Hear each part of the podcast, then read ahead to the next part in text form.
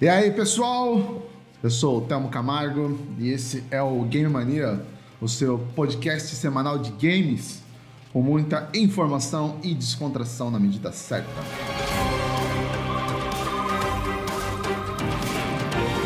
Hoje é, você está assistindo o episódio número 33 da segunda temporada.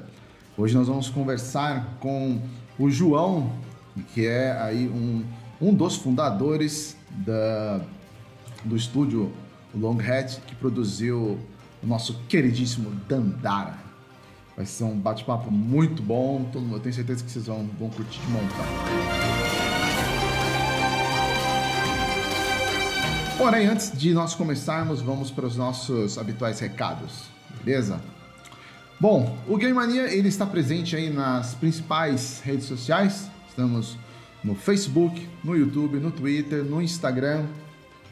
É, todos eles, arroba Game Mania Brasil. Então segue a gente lá para você estar sempre muito bem informado sobre as novidades, né? novos vídeos, novos cortes. Se inscreve principalmente no, no nosso canal do YouTube para você acompanhar, como eu disse, os cortes, outros episódios né, que já foram gravados. É, segue a gente lá que tem muito conteúdo para vocês verem. Bom, o Game Mania ele também está presente aí nos principais agregadores de podcast. Então, além dessa, dessa edição que nós temos aqui ao vivo em vídeo, temos também a dos agregadores. Estamos aí no Apple Podcast, Google Podcast, Spotify e muitos outros. Para vocês nos seguirem é muito fácil, basta pesquisar por Game Mania, se inscrever no seu agregador favorito para ouvir esse e muitos outros episódios.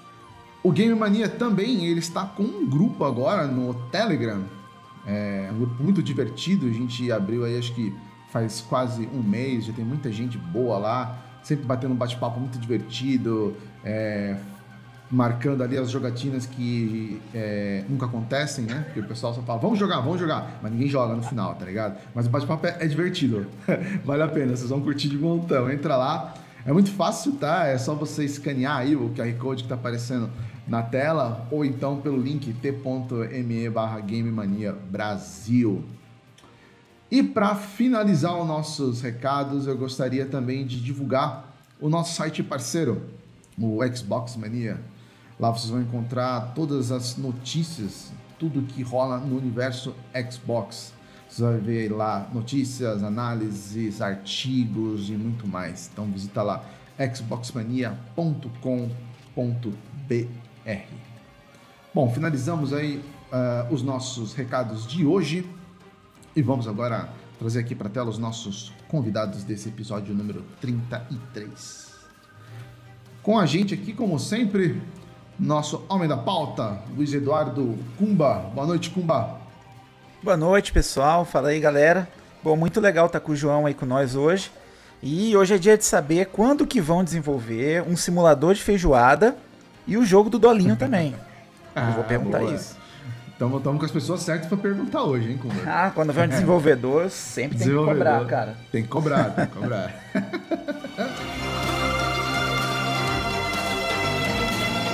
Temos também aqui com a gente o nosso Mr. Indie, responsável pelo Caixa Indie do Xbox Mania, Humberto Robô Barulhento. Boa noite, Robô. Boa noite, pessoal. Estamos aí de novo e hoje vamos tentar tirar todas as informações possíveis do João.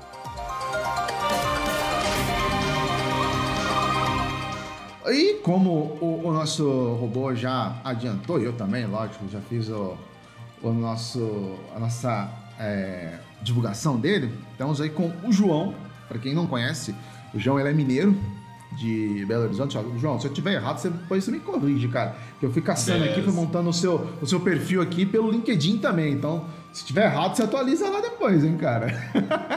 É, o mineiro eu não errei, né? Não, né? tá. o João, ele é formado aí em, em ciências da computação, né? Pela UFMG. Isso. Trabalha aí na, na área desde 2008, passando aí por várias empresas de desenvolvimento, até que em 2014 juntamente com o Lucas, certo? É, é não, fundou... é, é, o Lucas, né? É, é isso, isso. É porque em 2008 eu, eu, comecei a estudar, né? Não- Isso, exatamente. Foi em 2014 que você fundou, né? Isso, isso. Exatamente, 2014, junto com o Lucas, que era também que estudava com ele, pelo que eu, eu Isso, soube aqui. exato. Fundou a, a Long Hat House, que é uma desenvolvedora de jogos indie brasileira.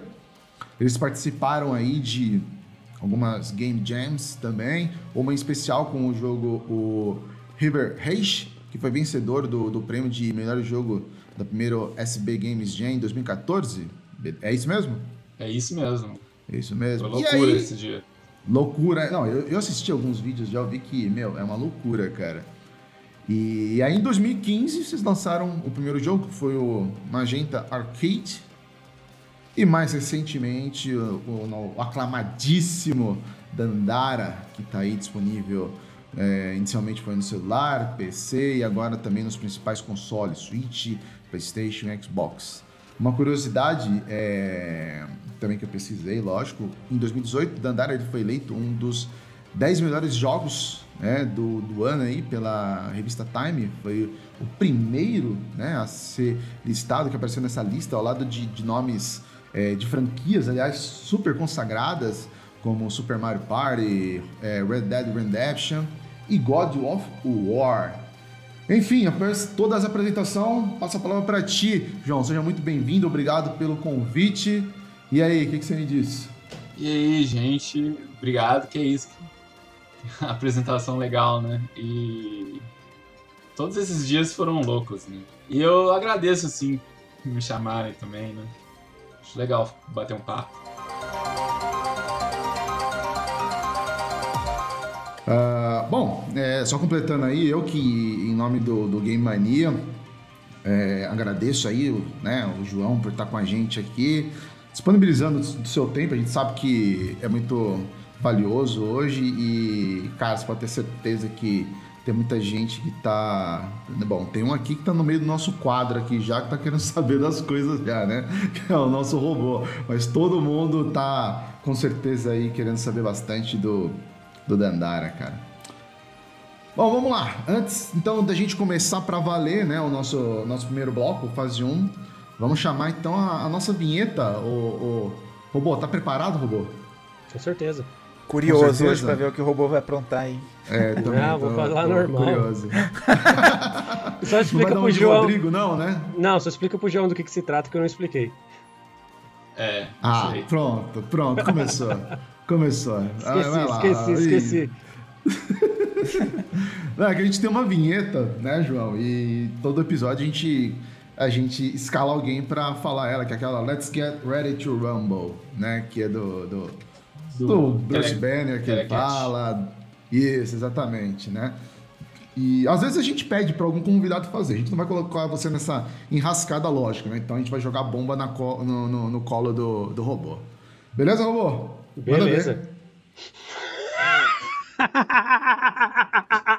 Let's get ready to rumble!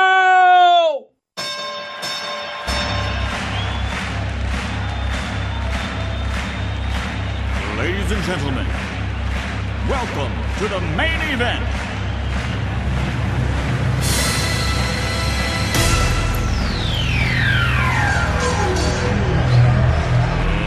Let's get ready to rumble!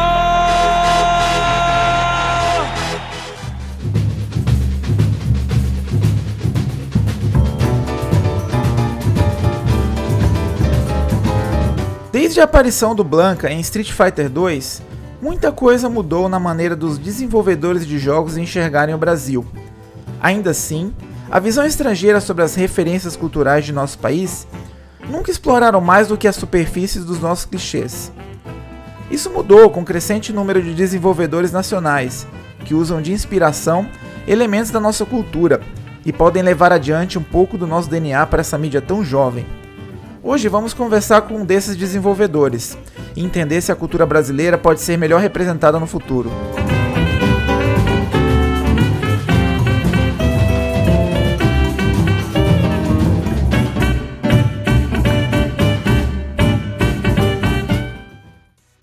Ah, bom, como vocês puderam ver aí na nossa vinheta, do, do Kumba, cada vez melhor, hein, Kumba? Parabéns, velho. Tá, Cara, o, o, o grito do robô, eu pensei que ele ia virar um Transformer, cara. É, eu também, Mas, cara. Até assustei, cara. Molecada saiu, ó. Já tem gente aqui te zoando já, robô, ó. O Léo aqui já falou, ó, depois dessa acabou a bateria do robô.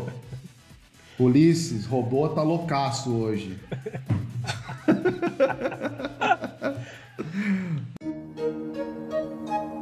Fase 1. Vamos lá, ô, ô, robô, vou te dar as honras aí. Pode Opa. Começar aí perguntando pro, pro nosso querido João aí. Bom, vamos lá, é tanta coisa. Não, começa pelo script, né, ô, ô, robô, por favor, Deixa né? eu ver aqui. Não, é que, é que tanta, tem tanta pergunta, cara, que eu vou... Ó, se eu tiver... O robô Segue a tá... É, vamos lá, vamos lá. Vamos lá, assim, João, vamos por partes. Primeiro, eu só vou falar um negócio rapidinho, coisa breve. É, eu conversei com o João antes da, da gravação, eu vou falar de novo. Sou um fã do Dandara. É, quando eu joguei a primeira vez, eu fiquei apaixonado pelo jogo. A princípio, fiquei com muita raiva da, da, da forma de movimentação, tá? O João sabe disso. É estranho. E ainda até fiquei pensando assim, caramba, eu vou me acostumar com esse negócio, eu quero correr, quero pular, mano, tem que ficar nesse, nesse negócio do sal. Mas quando você pega o negócio, meu amigo, quando você começa a enfrentar os chefes e você começa a pular, você se sente bem. Vem aquela recompensa assim do sentimento, você fala, caramba, eu, tô- eu sou bom, cara. Aí vem um outro chefe, um outro inimigo pior, mata você, você fala, de novo, vamos lá. E assim, é é, isso mesmo. não é? Eu, assim, eu sou um grande fã do, do, do- da Long Hat House. E eu tava perguntando pro João, assim, né, um pouco antes, o sentimento de, de, de ser o primeiro na revista Time. Então, ô, João, é, aproveitando aí, é, quem é a Long Hat House? Conta pra gente um pouco da história do estúdio, porque é, a gente fala muito do jogo, Dandara, Dandara, a gente fala Dandara ganhou esse prêmio, isso aqui, mas a gente queria também que o pessoal conhecesse um pouquinho da Long Hat House. Fala um pouquinho aí pra gente. Então, igual é, falado antes, eu tava lá. Sempre quis mexer com jogos, né? Só que sempre achava assim, ah, coisa impossível, sei lá, né? Uhum. É, no Brasil, assim, vai mexer com jogos. Aí tava fazendo ciência da computação, porque dava. Abria porta pra fazer jogo, mas abria porta de eu ter um plano B, assim, pra poder. Sabe, ter um emprego e tal, né? Que. mais pé no chão. Aí a gente tinha o pessoal da turma lá, a gente sempre conversava de jogos. Aí foi passando os semestres, né? O pessoal foi largando de, de conversar de jogos, de fazer jogo e tal. Mas sobreviveu meio que eu e o Lucas. Aí tava quase formando, a gente conversou, vamos tentar fazer alguma coisa junto. É, senão a gente vai ter que procurar emprego na área de TI, né? Tipo, e não, coisa que realmente eu preferia fazer jogos. Aí Uhum. a gente começou a fazer jogo junto, um monte de, de protótipo pra ver que- como é que ia pra frente, pra ver se a gente trabalhava bem junto, né? Eu e o Lucas. E deu a Copa do Mundo, a de 2014, que a gente perdeu de 7 a 1. E isso dá, dá meio de dá meio que umas férias, né? Uhum. Tipo, Copa do Mundo, todo mundo fica querendo que o Brasil ganhe todos, mas porque dá férias assim, né? Aí a gente tava lá e, e com essas férias a gente começou a juntar 100 e começou a poder trabalhar tipo o dia inteiro no jogo, sabe? Oito horas por dia, trabalhar um dia de trabalho normal, e isso meio que é, jogou a gente pra frente, assim. A gente, quando a gente saiu da, da Copa do Mundo, a gente tava com o jogo quase pronto, só faltava algumas coisas, a gente no meio da aula mesmo, a gente tava conseguindo trabalhar, já tava encaminhado, né? O que, que a gente tinha que fazer. E a gente conseguiu lançar o Magenta Arcade, que é o nosso primeiro jogo maior, assim, né? Ah, o, o Magenta não foi o primeiro, então. O Magenta foi o primeiro. Hoje eu tô primeiro. Eu, teve antes Game Jam que a gente fazia junto, né? É, essa competição aí do River Raid. Foi, foi antes do lançamento, mas o Magenta foi o primeiro jogo comercial né, que a gente lançou. É, e o Magenta Arcade foi. Assim, ele não foi nenhum sucesso bizarro nem nada, não. A gente gan- ganhou uma, uma graninha, mas a gente viajou também. A gente foi finalista do Big, né? Que é o Uhum. festival de jogo independente lá, do, de, lá de São Paulo. Aí a gente Uhum. viajou pra lá. É, o Magenta Arcade teve gente fazendo crítica do jogo, sabe? Review do jogo. É, quando a gente viajou pro Big, a gente tava conversando com os outros, outros desenvolvedores, a gente se sentiu dentro da indústria e a gente sentiu que o, que foi legal, assim, que a gente tinha potencial junto, sabe? E decidiu continuar fazendo o jogo e o próximo, depois de mil protótipos, mil não, né? Um monte, assim, é... saiu o Dandara. Mas o, o Dandara também não foi só eu e o Lucas, né? Tava eu e o Lucas no começo, aí logo depois entrou o Tomás, que faz a, que faz a música, ele é até um personagem no jogo, Olha. né? Uhum. Depois a gente, a gente foi finalista do Big de novo, com, com, com o que a gente fez em um ano do Dandara. Talvez até um erro, né, ter colocado o Dandara tão cedo lá, porque ele tem muito menos chance de um ano de desenvolvimento do que no, ele pronto mil, muito tempo depois. Mas beleza, a gente deixou ele meio prontinho, assim, ele, ele meio que apresentável, com trailer e tal, e a gente conseguiu mostrar para uma publisher sueca que chama Raw Fury, que a gente que apresentou para eles, mandou e-mail mesmo, com o trailer tava certinho e a gente fechou com eles. Aí depois a gente conseguiu, é, com a Raw Fury, a gente conseguiu é, um artista, que é o Vitor aqui de BH também, que fez todo o pixel art do, do jogo, por isso que ele ficou tão bonito. É, aí essa é, a, essa é a equipe. Ótimo. Ah, ali- falando um pouco mais agora especificamente sobre o, sobre o Dandara, ele, ele é um jogo que é, fez muito. Fez e ainda faz, aliás, né? Muito, muito sucesso. É, mas acho que é justamente por causa da mecânica diferenciada, que a gente vê vários jogos que, que tem essa, esse estilo, tipo Metroid, né, Vania, e, mas nem todos fazem às vezes o sucesso porque é, é aquele famoso tipo copia e cola, mas a mecânica dele acho que foi realmente né, o, o, o, o diferencial ah, aliado juntamente a, a todo aquela universo né, que, ele, que ele tem é, com o personagem ali, a parte brasileira, tudo. É, Nossa, de onde que nossa. veio? é, exato, é, de onde que veio a, a inspiração de vocês, tanto para a mecânica quanto pro, pro universo do, do jogo? Então, é, a mecânica, a gente começou com a mecânica, né? Tipo, não tinha nada de Dandara, assim, no começo. A gente fez mecânica mesmo. É, a gente tinha feito Magenta Arcade e a gente tinha aprendido um monte de coisa de... E Magenta Arcade é um jogo de celular, não falei isso, né? É um jogo de celular, difícil pra caramba, parecido com Dandara, que é difícil também. E a gente aprendeu um monte de coisa que a gente de mexer no celular e a gente decidiu que no segundo jogo a gente também faria de celular, porque é mais fácil de publicar, sabe?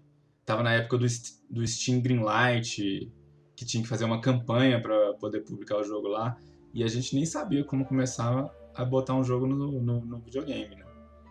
Aí a gente decidiu fazer esse jogo de celular e, e prim- era, era um jogo de arena que tinha, já tinha um pulo reto. O pulo reto era o pitch inicial para nós mesmos do jogo, sabe? Eu, era assim, ah, vamos tentar fazer isso.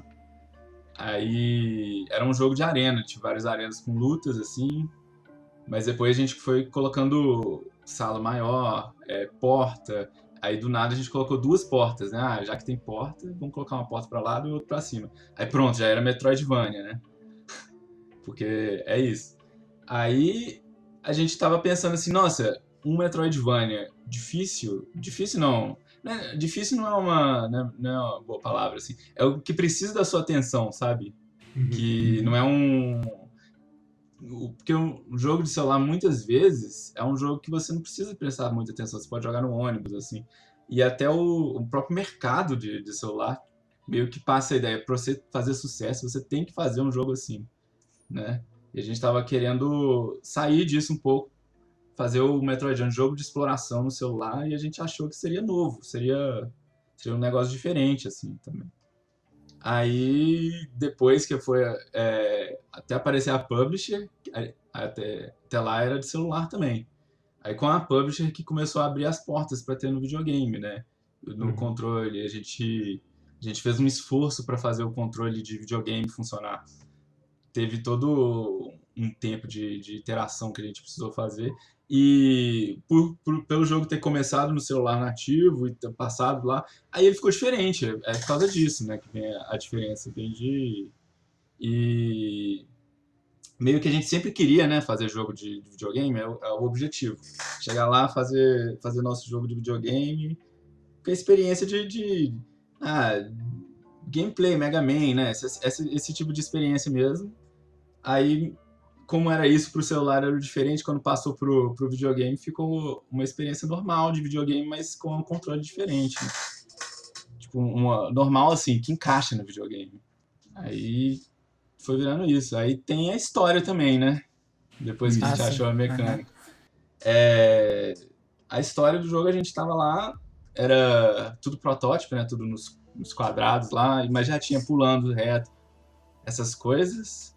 Aí a gente pensou assim, ah, vamos, vamos ver uma história. A gente, a primeira coisa que a gente pensou foi um cara, é, um cara soldado é, fuzilando um alienígena no espaço, né? Porque não tem gravidade. Então, um cinturão de asteroide. Aí tá o cara lá fuzilando todo mundo. Aí a gente pensou assim, deu uma parada. Sei que tava acontecendo, que a gente tava vivendo muita coisa brasileira, talvez, na época.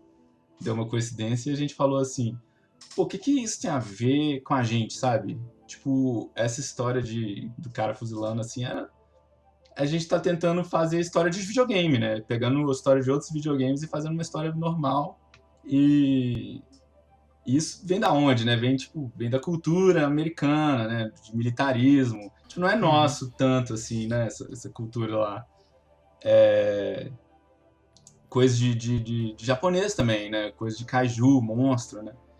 É, Aí a gente tá pensando, não, que seria, seria muito doido também, já que a mecânica é tão diferente, tentar fazer uma coisa mais brasileira, assim.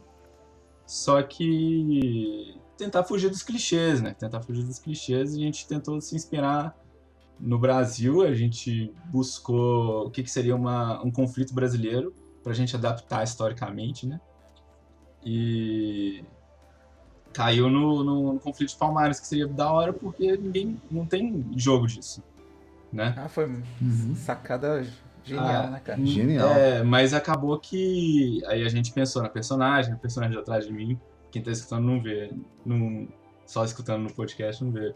Mas a gente pensou né, numa adaptação, como é que seria, mas a gente pensou na personagem, começou a fazer o desenho da personagem, é, inspirado na Dandara dos Palmares. E a gente decidiu que é, falar de. Foi pesquisando, né? A gente falar de, do conflito de Palmares, fazer uma adaptação histórica, é uma coisa pesada de fazer, porque precisa de uma pesquisa cabulosa, né? Tipo, a gente tinha o maior medo de fazer uma fake news, né? De chegar É, e fa- é. falar. Teria uma carga de responsabilidade aí muito Exato. grande em cima, né? É. É, eu acho que tem como fazer, claro, mas precisa de pesquisar. E a gente queria, era o nosso segundo jogo, a gente queria fazer uma coisa boa, um jogo legal de jogar, e fazer as duas coisas ao mesmo tempo, a pesquisa que, que respeite e, e, o, e o jogo legal ao mesmo tempo, acho que ia ser meio pesado pra gente. A gente voltou atrás, decidiu fazer uma coisa mais pessoal, não necessariamente brasileira, fazer uma coisa da gente, mas a gente saberia que como a gente está fazendo sobre a gente, o Brasil viria, né? A gente colocou muita coisa de Belo Horizonte. E, e a Dandara, a Dandara personagem inspirada no Dandara Palmares sobreviveu à transição, né? E do mesmo jeito que ela traz o significado de Dandara dos Palmares, a gente colocou é, Tarsila do Amaral, é, Nara Leão, essas coisas assim. Aquele chefão lá, o Augustus, é inspirado na, nos militares não- da ditadura? É, tipo, foi. Acabou que foi uma boa referência, assim. Aham. É, é difícil de falar sem dar spoiler, né? Sem falar Ah, assim. ah, sim, sim, é. É, Sim, é. sim, porque Tem o jogo ponto. tem toda a questão, assim, quando a gente transicionou a história, a gente tinha muito também da questão que a gente não é escritor, né? Ele não queria ficar colocando mil diálogos na frente do jogador. é, que seriam diálogos ruins, que a gente não, não ia saber fazer e tal. É, a gente tava querendo colocar bem no, no background, sabe? Bem na, na imagem, na- no, no, no- no gameplay, do jeito que, Uhum. os- que as fases são. Assim que a gente queria apresentar a história, por isso a gente fez essa história, acho que encaixaria mais, uma história mais aberta à interpretação, né? Mais, mais onírica também, né? Coisas de Sim. sonho, assim. É, aí foi ficando do jeito que tá. Ô, ô, ô, João, é, você pode comentar também pra gente um pouquinho sobre os, os, os os futuros projetos de vocês? Vocês têm alguma coisa em mente que vocês já podem adiantar ou divulgar pra nós, pra gente saber, não? Ué, é. Tipo, não, a gente tá, tipo, fazendo protótipo. de, de, de jogo que seria novo, mas a gente tá fazendo vários, assim. Aí a gente não pode falar assim, esse aqui, o, o próximo jogo vai ser esse, porque não tem como, né, falar. Ah, sim, Aí é, vai- já quer, já quer pescar pro Xbox Mania e jogar. É, é. Sacanear o João. Mas, mas às vezes eu posto no meu, no meu Twitter pessoal o protótipo que eu tô fazendo. E talvez esse jogo será o próximo, não sei. Mas eu posto lá, se quiserem ver. Tá lá. É Brand Kings. A gente tem que mudar esse nome. mas é Brand Kings por enquanto. A gente já sabe aí, é, vocês já, também já conheceram aí um pouco mais da, da Long Hatch, do Dandara, que acho que é, dispensa comentários, né? É, baita de um, de um jogo, uma referência lá fora. Tava, como a gente falou, recebeu, foi indicado né, na lista lá da, da Times e tudo mais. É, mas a gente queria aproveitar até mesmo a presença do, do, do João aqui, é, e falar um pouco mais, né, Kumba, é, sobre a referência, por causa do Dandara, ele pega muita referência, principalmente como o João falou, de, de, de, de Minas também, mas não só é, ali, mas do Brasil mesmo, que é a influência, né, da gente ter o, o Brasil dentro do- dos jogos, certo, Kumba? É, a nossa ideia é conversar realmente sobre isso, né? A gente sabe que a- as referências brasileiras, é, assim, pelo menos na gringa, elas sempre foram muito, muito rasas, né? Muito, assim, sem uma representatividade de verdade, assim, né? Era um negócio meio clichêzão. Então, é legal que a gente está vendo agora estúdios nacionais é, desenvolvendo, assim, conteúdo com o nosso DNA, né? Então a gente quer discutir se realmente a visão estrangeira é muito limitada. Você acha que as referências, é, não sei, você acha que o o Brasil pode mudar isso em relação ao conteúdo, com- da forma como os, os gringos veem o nosso país? O que vocês acham? É, eu acho que muita coisa aí, né? Eu acho, por exemplo, Blanca, né? Personagem brasileiro. É, É tipo. Eu acho até interessante, sabe? De ver um jeito raso do japonês ver a gente e sai, e sai o Blanca, assim. É uma coisa cultural, né? Você vê, nossa, é a visão que eles têm da gente, né? Aquele É. cenário de, de selva, aquela coisa de. Exato, mas eu acho que o, o Blanca, ele é uma coisa até não muito estereotipada de alguma forma. Tipo, quando- não é samba, futebol, é o Blanca, Uhum. né? É o Blanca, Tipo- é verdade. É, eu acho que eles saíram um pouco, mas também não é, não é muito Brasil, né? Não representa a gente. A gente É. também. A gente É. abraça isso, mas não é muito Brasil, assim, de todos. A minha visão que eu tinha na época é que, assim, é, o Street Fighter é antigo, né? Eu acho que os japoneses viam o Brasil, talvez a floresta amazônica tal, como um, um cenário de monstro, de, de animais estranhos, talvez, não sei. A minha visão é que eles, eles tinham essa visão sem vir pro Brasil, sem entender o Sim, Brasil. total. Olhou só pra Amazônia. É. É, mas acho engraçado que, por exemplo, o Guile também é uma coisa assim. Não, todo jogo é estereotipado, né? De todos os países, É, até, tipo- até do próprio Japão, né? O lutador de sumô clássico lá. É, é. O jogo é um jogo meio de estereótipos lutando, né? Aham. É, mas assim, é, quando eu era moleque, eu encarava o Blanca de uma forma diferente. Eu, eu achava que ele era uma criatura do Brasil que tinha como função a viagem, proteger a Amazônia. É, eu também tinha essa eu um viagem. protetor, total. eu tinha essa viagem. Ele tava ali na, na Amazônia, aquele fase do, do cais no, no Rio, né? É, e ele era o Protegendo- protetor. É, é, é. Eu também tinha uma viagem dessa. Tipo, ninguém entra aqui sem passar pelo Blanca, né? É, não, ele é forte. Eu acho legal que a gente consegue abraçar. Não é uma coisa, eu acho, que desrespeitosa, talvez. Eu acho. correto, correto, eu acho também. É, mas é aquele negócio, né? Tipo, acho que o japonês conseguiria, talvez, fazer um jogo que pareça brasileiro. Tipo, tem anime. Tem um, tem um anime, que eu esqueci o nome agora, que, que a pessoa pesquisou um pouco, assim, e ficou um pouco brasileiro. Tipo, mas eu esqueci o nome, é um anime Uhum. massa, assim. É, no, no caso específico do, do Street Fighter, eles tentaram uma correção, assim, né, com, com a personagem nova agora do Street Fighter V. A Laura.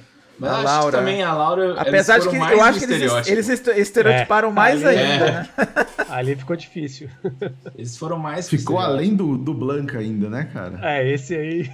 É, Blanca, não, a gente não tinha esse estereótipo. De onde saiu o monstro do Brasil? É. Mas eu acho que, tipo, é, o japonês poderia fazer um jogo se pesquisasse, assim, mas é mais fácil pra Uhum. gente fazer um jogo Sim. sobre o Brasil. Acho que da mesma forma, por exemplo, é, o, o Lucas, ele namorou uma menina, a gente, a gente fez uma viagem, até por causa do Dandara, a gente fez uma, uma viagem pra fazer um- uma aceleração lá na Suécia.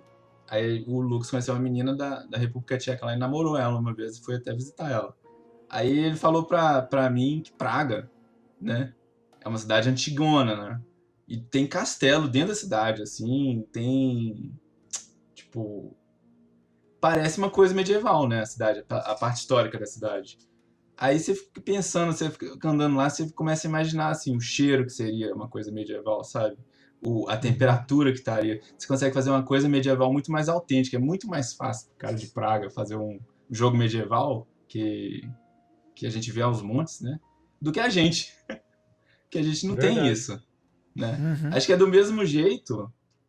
É muito mais difícil pro cara de Praga fazer um jogo do Brasil do que da gente. A gente. E acho que tem muita coisa, né? Pra ser explorada do É, Brasil. e, ele, assim. e mesmo Mas eles explorada vindo não- aqui, é, Pra ser explorado no sentido de, de ver, né? De exploração. De, de observar.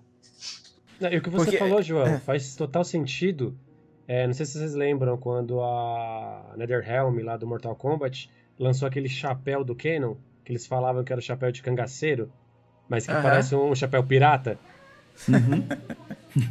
né? É um exemplo. Os caras não, É, têm a, é, é. não têm a vivência e tentaram fazer, mas aquilo pra mim parece mais pirata do que de cangaceiro.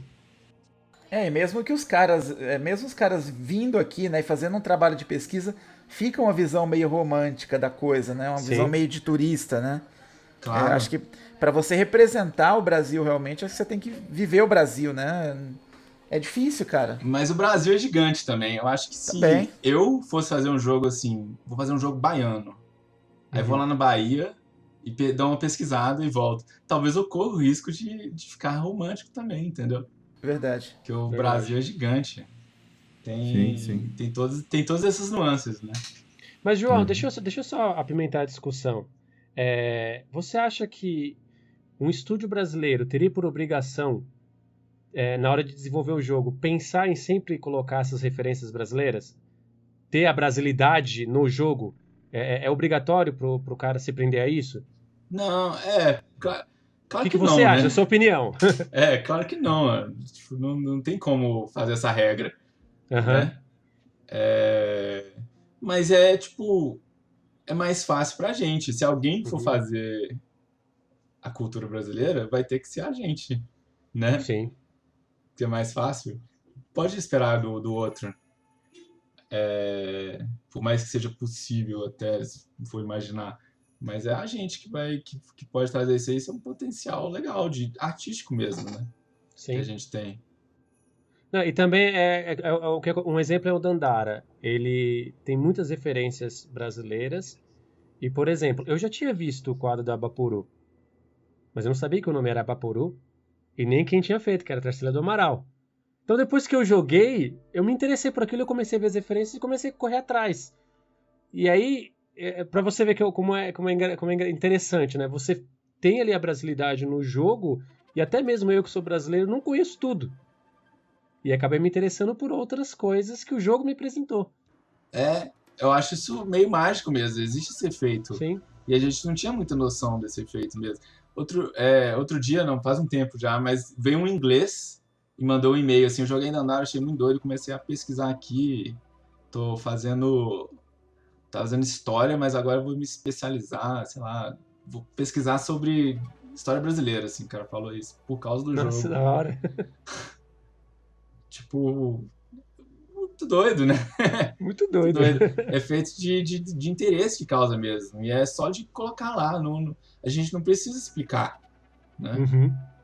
Exato. É, o Dandara tem muito isso de da gente convidar né, a pessoa a tentar entender, porque o jogo é todo misterioso. Né? Aí a pessoa fala, o que, que é isso? Aí ela acaba indo no que, que é isso tanto assim, que ela vai Sim. estudando história, assim, né? Ah, a gente tava reparando, é, como o robô falou aqui, esse, isso aí tem que ser né, um pré-requisito, vamos supor, de uma produtora brasileira, tem que necessariamente incorporar é, elementos do Brasil.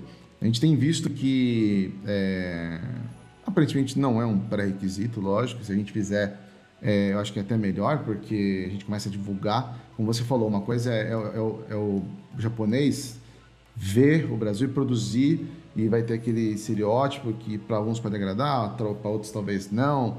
É, mas a gente está percebendo que, que é, é, a gente mesmo aqui é, é, pode fazer isso, até mesmo para inspirar eles lá fora. A gente está vendo isso com, com séries, tipo, tem muitas séries novas que estão saindo aí no Netflix. Tem aquela. Qual que é aquela lá do, do que o, te recomendaram aqui, o Kumba, que é do, do, que tem do, do folclore, folclore lá? Cidade é. Invisível. Cidade Invisível. Cidade Invisível, exato. É. Isso. Pô, é muito legal Cidade Invisível, cara. Então, a gente tá vendo a expansão disso, né, para outras mídias também. Então, a gente tem os jogos, agora a gente tem também as séries, os filmes, meio que a gente já tinha, é, é, mas tá realmente cada vez tá, tá, tá, tá melhorando mais. Uh, mas assim, na, na, na sua opinião, é, o nosso folclore, lógico, a gente sabe que ele é muito rico, tem muita coisa. É, o que, que você acha que pode ser mais explorado para que isso seja mais, é, mais bem difundido? Por exemplo, algumas coisas que, vamos supor, que talvez vocês não utilizaram no Dandara que vocês utilizariam é, num, num próximo projeto para que ele fosse, sei lá, ou maior ou mais visto, enfim. O que você acha que pode ser mais explorado nisso? Nossa, acho que é muita coisa. Acho que o Dandara, acho que, na real, qualquer jogo que for explorar o, Brasil, o jogo brasileiro não vai explorar tudo, né? Não vai olhar tudo. Então acho que tem muita coisa pra gente fazer. É, nó, tem tanto, tem tanto direção que a gente pode ir nisso, a gente pode realmente fazer a pesquisa lá do, do, do, do, do Quilombo dos Palmares, fazer um jogo de Quilombo dos Palmares, né? Por exemplo, pode fazer pesquisa sobre qualquer lugar, pode fazer um jogo que não tem a ver a história do jogo, se tem a ver com o Brasil, mas se passa do Brasil e isso muda, né? Um monte de coisa. Acho que, acho que é é tanto coisa para que pode fazer que a gente não fez que é difícil de falar, né? Tudo, qualquer coisa. Então, é que também tem aquela coisa, né? Não tem só os aspectos, os aspectos culturais, assim, clássicos, né? Tem também a, as coisas do cotidiano mesmo brasileiro, né? alguns, alguns, desenvolvedores já estão desenvolvendo uhum. aí. A gente até colocou uns exemplos aqui do Zoeirama. Eu acho que, por exemplo, o Chrome Squad sabe? Chrome Squad, verdade. O Sim. Chrome Squad ele tem uma temática assim, japonesa, né? Tipo, só que eu acho que um japonês nunca faria o Chrome Squad. Porque o jeito que os personagens se comportam é um jeito Sim. muito brasileiro, muito todos brasileiro. os personagens. Verdade. E aí a própria fez muito sucesso, né? Aquele estilo, aquele estilo de tipo os Jaspion, os Changeman e tal no, no Brasil mesmo, Fez muito né? sucesso aqui, exato. Não, não. É, e eu só ia complementar que assim, isso parece que tem sido uma uma uma, uma referência assim. Por exemplo, o Top Gear, que foi um jogo que fez muito sucesso no Brasil. Então os uhum. desenvolvedores brasileiros trabalharam num jogo parecido. Parece uhum. que tem muito dessa tendência, né? É, é. Mas tem essa de pegar a temática que fez sucesso aqui, né? Tipo, pegar a uhum. temática Chaves. Né? Eu não sei se o Street Chaves é daqui. Eu acho que é. é, cara, acho que é sim. É brasileiro, é. cara. é tipo duas coisas que o brasileiro ama. Chaves, que não é brasileiro, né? Do México, e King of Fighters. Cara é, os caras juntaram e falaram, é isso mesmo. Mas... Eu tava na dúvida, inclusive, do daquele do. Era o Chapolin e o. E o Vampiro. Eu tava na dúvida se ele era do, de brasileiro. É da época antiga, né? Da época, acho que é do, do Master System, se eu não me engano. Vampiro, né? velho gamer, não? Não, não era o velho gamer. Mas era, era, era, era Chapolin e o Vampiro, era alguma coisa assim. Sim. Mas parecia muito ser brasileiro, entendeu? Porque aí bate com o que o João falou. Tem muita coisa que o brasileiro gosta que é de fora. Chaves e Chapolin é uma delas, né? Sim. É, mas tem, tem também do, do negócio do Comic Squad, o jeito que os personagens se comportam, assim, é, é um grupo de, de, de, pessoas com um estúdio de, de Sentai, né? Essa é a história. Uhum. E eles não têm Sentai, dinheiro, né? mas eles vão fazer mesmo assim, na, na, na garra, assim. Isso é muito uma historinha brasileira, eu acho. Sim. Que o... Não sei, eu nunca vi uma coisa japonesa do Japão falar assim, a gente não tem dinheiro, mas a gente vai fazer aí um jogo que você joga. Nunca vi isso. Acho que uma coisa extremamente brasileira. E é um exemplo, né? Acho que de todos os jogos brasileiros acaba que vai colocar alguma coisa, né? Tem aquela, tem aquele negócio você pode colocar conscientemente ou não, né? Muita coisa vem sem consciência. É mesmo, né? Vem da, pró do próprio, da própria história do desenvolvedor, né? Do é. que ele já viveu, do que ele já passou. É, de como é que ele acha que aquele personagem se comportaria naquela situação. E vem uma coisa brasileira, porque é assim que a gente se comporta, né? Aí acaba incluindo no, no jogo um aspecto cultural brasileiro, mas que veio do, da essência do cara, né? É, exato. Cara brasileiro. Mas eu acho bonito também, ser conscientemente. É, tanto que a gente tenta, né? A gente quer continuar tentando isso. Uhum. Conscientemente trazer temáticas de lugares do Brasil, de história do Brasil, buscar isso, assim, mostrar um pouco da experiência do Brasil, assim. Uma coisa que eu sempre quero colocar é um boteco, por exemplo. Pô, então. Acho que a experiência de boteco é muito é muito nossa e muito boa. Acho que eu vi uma. Hoje eu vi uma foto, acho que foi do pessoal lá do Tropicalia, que eles postaram um, um boteco, né? Um veião no boteco. Eu vi assim, também. E embaixo, assim, parecendo Final Fantasy, né? Tipo como Sim. se fosse uma loja, né? Muito legal. Eu vi também. Acho que esse é de brincadeira, mas devia incorporar no jogo, ia ser louco. É, eu acho que o gringo ia começar a achar louco também, entendeu? É, também. Sim, Nossa, diferente. que doido, que diferente e tal. Mas que porra é essa, velho? ah, e, é, assim, a gente percebe é, também, ó, ó, João, que aí no caso não é só é, é Brasil, é assim, os os estúdios aí, os estúdios indie, principalmente agora que é, ele, agora não, já faz um tempo também. Eles têm um aporte aí da, da das desenvolvedoras maiores, né? Que é, você até falou aqui, dá mais uma visibilidade maior pro, pro, pro jogo, né? Quando ele chega no, no console. Apesar de hoje o, o, celular ser uma plataforma que eu acho que ela vai ser meio que o futuro do, do de, de, de gameplay, as próximas aí, mas o console ainda é muito forte também. É...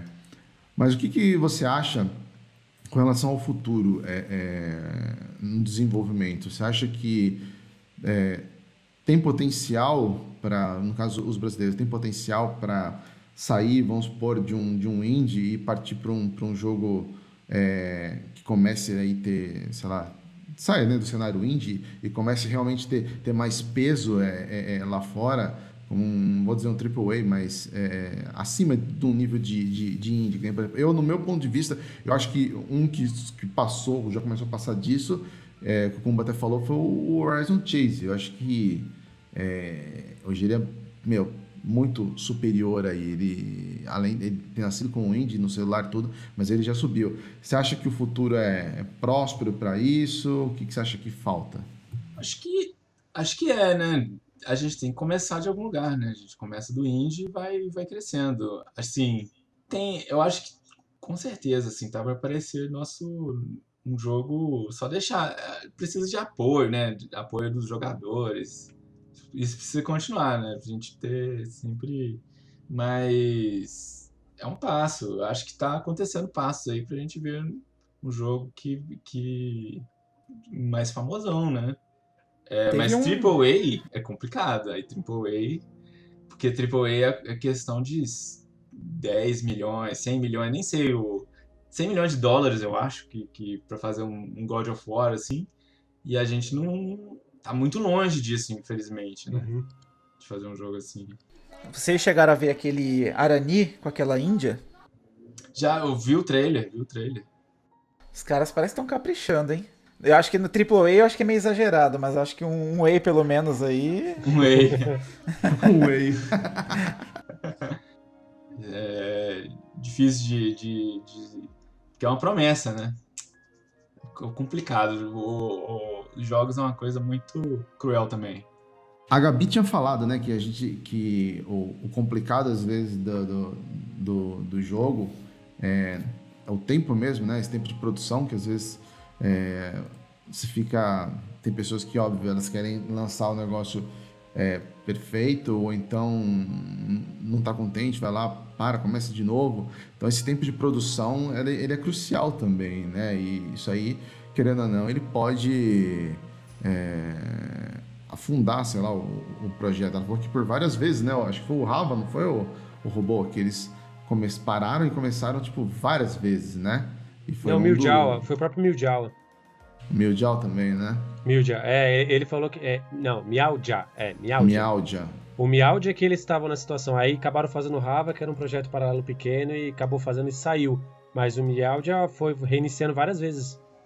E isso aí, querendo ou não, impacta, né? O, o- não sei se o, o Dandara passou por isso. É, a gente. O lançamento original do jogo foi dois anos de desenvolvimento, dois anos e pouco. Aí a gente ficou mais dois anos pra fazer o Trials of Fear Edition. Então, quatro anos e pouco aí de desenvolvimento. Mas é, acho que pro Dandara deu tudo certo. Mas eu já vi muita história de terror, assim, do cara fazer jogo oito anos, nove anos e quando lançar era um, era um. A pessoa reclama que o gráfico tá ruim, né? Porque quando o cara começou a fazer o jogo era, era bom, mas aí, sabe? E o tempo de desenvolvimento também vai atrapalhando, porque as, as ferramentas vão atualizando, você tem que correr atrás. Às vezes você usa uma coisa antiga, destrói o seu jogo, assim, na hora que Acompanhar a tecnologia deve ser embaçado, né? É, é. É, ô, ô Thelma, a gente pode aproveitar e puxar um pouquinho do chat aqui, algumas. a- Isso. algumas é. Isso. Ó, o Léo Silvestre falou aqui, ó. A verdade é que Dark Souls foi uma cópia de Mineirinho Ultra Adventures. Com Rapaz. certeza. Saiu de Minas. É, o Mineirinho é de Minas, é, verdade, é colega seus aí, né? Colega nosso. Mineirinho fez um sucesso inesperado, né, cara? Ô, João, Ulisses, o Ulisses confirmou aqui, ó. É. que o, o, o Chapolin, né? Ah, sim. aham. E o Drácula foi um, um jogo adaptado pela Tectoy em cima do Ghost House do Master System. Isso aí é curioso, né, cara? Os jogos antigos, as produções brasileiras eram tudo adaptação de outros jogos, né? Criação original não tinha, não. Ô, João, uma pergunta pra ti. É, aqui no chat, o Marcelo Pio de Castro, ele perguntou assim, ó. Você acha que jogadores brasileiros têm preconceito contra jogos brasileiros? É boa pergunta. Cara, eu achava que tinha. Eu achava que tinha. Muito, assim. Não, eu vi um monte de gente falar assim, ah, tá pixel art o jogo, né? Fala assim, ah, vai lançar pro Atari. e tem mesmo um pessoal assim. Mas eu senti é, muito pouco disso, assim. Eu acho que tipo, na a época que, que a gente lançou o jogo, já, já tinha menos preconceito e a galera apoiando mais, entendendo que aqui não passa. Né? Não passa pra gente negócio. Eu acho, por exemplo, o Danilo, da Joy Mesh, passou muito mais por isso mesmo. E ele lançou o jogo um pouco tempo atrás, né? Da gente. Sim. Uns quatro anos atrás da gente. Já, já passava mais por isso. Acho que depende da gente insistir e dos jogadores começarem a adquirir uma consciência, né? O, ó, o Rodrigo Souza perguntando também aqui, ó. É uma zoeira, né? Mas fica registrado. Vocês já fizeram algum jogo com o Lampião do cangaço? Ficaria um jogo com uma história retada, tipo Red Dead ia ser da hora, mano. Isso é. Ia ser Ah, tem, hein, gente tá- tem gente fazendo. Tem gente Isso, eu fazendo. testei já na BGS. É. Olha, Em 3D e tava bom. Ah, olha. é? Sério, Aham. Caraca, velho. E tem, pode avisar pro Rodrigo que tem. Imagina, avisando passar então, o facão Rodrigo? na galera. Isso é louco. Pegar o, pegar o burrico saindo correndo no meio do cangaço ali, velho. Ô, João, é, pra você ter uma ideia do que você tá falando, é, tem um jogo, é, eu, até, eu até pedi autorização pro Telmo, pro pessoal do Xbox Mania, para escrever a análise dele, que é o Pinkman Plus. Que é um jogo que parece Atari. Ele tem gráficos de Atari. E são 100 níveis, aí eu terminei de jogar e aí no final aparece lá o nome de um brasileiro. Aí eu, caramba, é brasileiro que fez isso? Aí eu corri atrás e vi que realmente um brasileiro tinha feito.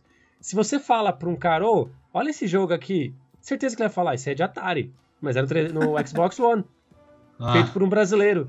Mas como que o gráfico era de Atari específico? Assim, É que eu não Os- consigo compartilhar Os aqui. pixels Não eram é, Mas depois não, é, não é, é, não é pixel art, é pixel quadrado. Pixel é a- a quadrado mesmo. Porque o Atari Parece tinha um negócio que era Pitfall. retângulo. é, Os pixels eram retângulos. É, lembra muito de Atari mesmo. É, Pitfall. Aí, eu- aí eu, eu olhei, e eu até falei pra galera, eu olhei aquilo e falei, caramba, mas pro, 3 pro Xbox One, deixa eu ver isso aqui.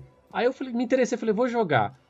Aí terminei, quando terminei, vi que era o Estúdio Brasileiro, eu conversei com, com o rapaz e falei, olha, eu fiquei maravilhado pelo jogo, e eu tenho, eu tenho essa necessidade de falar pras pessoas, ó, tá vendo esse jogo aqui? Ele é bom, cara. Se você olhar pelo gráfico, e é um brasileiro que fez. Ele é fenomenal.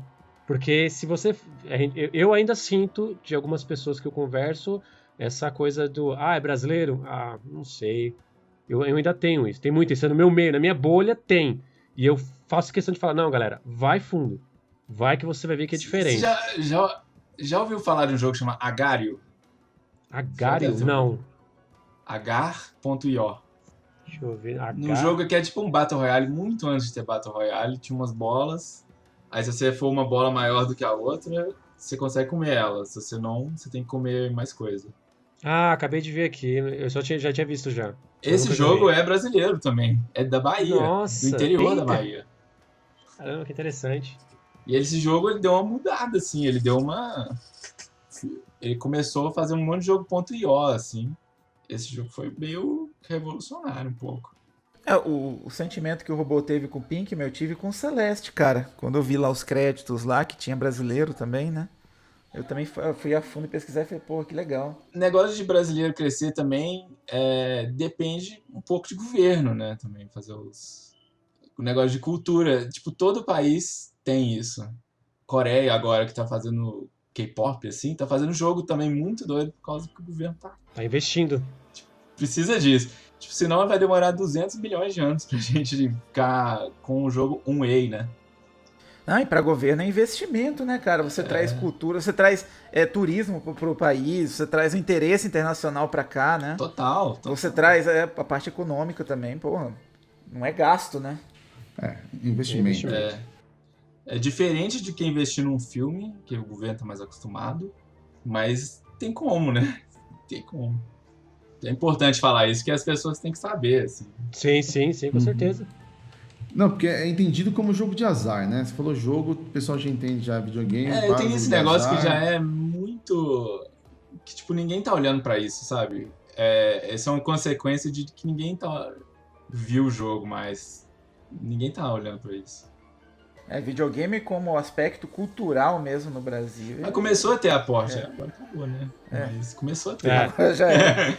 Mas agora é videogame, filme, música, tudo, né? Então, Porra, mas o, o, o, o João tava comentando sobre o, o Big, né? Que eles passaram lá e a gente vê que com essa pandemia, quanta coisa que a gente não perdeu, né? Aliás, que a gente perdeu. É, a gente não tem, no caso aí, a E3, que é tipo digital, a, a própria a BGS que tinha, o Big, pô, Big, é, é, eu acho que é, na época eu não conhecia o Big, quando eu conheci, comecei a, a frequentar, tipo, não parei mais. E, cara, você vê, você vê tanta coisa boa lá dentro, né, cara, no, no, no Big, tipo, de empresas, é, de jogos, que você nem, você nem imagina, velho, que existem uns negócios daquele. É muito triste você não ter isso daí, né? É um encontro, né? É um encontro, Sim. realmente.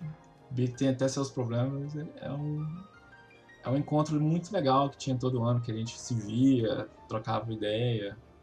Pandemia é foda, né? E tem uma, tem uma coisa, João, que eu, eu sempre comento quando eu tenho a oportunidade de conversar com alguém, com um desenvolvedor, com algum estúdio, que assim, quando eu era criança, eu acreditava que os jogos só vinham do Japão e dos Estados Unidos. Não tinha outro lugar. Né? Eu tinha essa visão. Não existia jogo brasileiro. Depois que eu comecei a ver, é, assim, primeiro que eu- o meu sentimento é de falar, caramba, os caras são, são demais. Num país onde não tem incentivo, num país onde tudo é difícil, você vê que os caras estão lá batalhando para fazer seus jogos. E, e hoje o mais bacana é eu poder olhar pro meu filho de 8 anos e dizer, ó, se você quiser trabalhar com jogos, é possível. Tem uma galera É. aí que já passou, já desbravou, já abriu um caminho. É só você se esforçar e correr atrás. Porque hoje é, dá orgulho. É, se resume isso, orgulho. De você ver o Dandara fazendo sucesso lá fora, é, Blazing Chrome aparecendo numa E3, e assim por diante. Você fica. Eu, eu, particularmente, fico extremamente orgulhoso e feliz. E eu posso dizer pro meu filho: ó, você pode trabalhar. Com certeza. Isso, é- é doido demais, vamos... assim. Ah, não, desculpa, cortei o, o João. Vai falar, João. Não, eu tô falando que isso é realmente doido demais, assim, porque eu também entrei na, entrei na computação meio que desistindo, né? Meio que, ah, dá pra fazer, mas a chance é que não, né? É o sonho de todo mundo, né, cara? Tipo, fazer É, jogo. sonho de muita gente. Mas É desenvolver de jogo é diferente de, de, de jogar. Jogar, exato. Você É. você tem que ter um outro, uma outra cabeça, um outro gosto, assim. É, porque acho que a pessoa vai. vai é, é, eu falo por mim, tipo, eu tinha essa, essa visão. Você vai com a visão do jogador, não de quem tá produzindo. Fala, É. "Pô, é legal produzir o jogo, mas é porque eu jogo o jogo. É, mas é diferente você jogar o jogo, você produzir o jogo, cara. É, é um universo, acho que, muito. muito espaço, né? Não, não, não tem.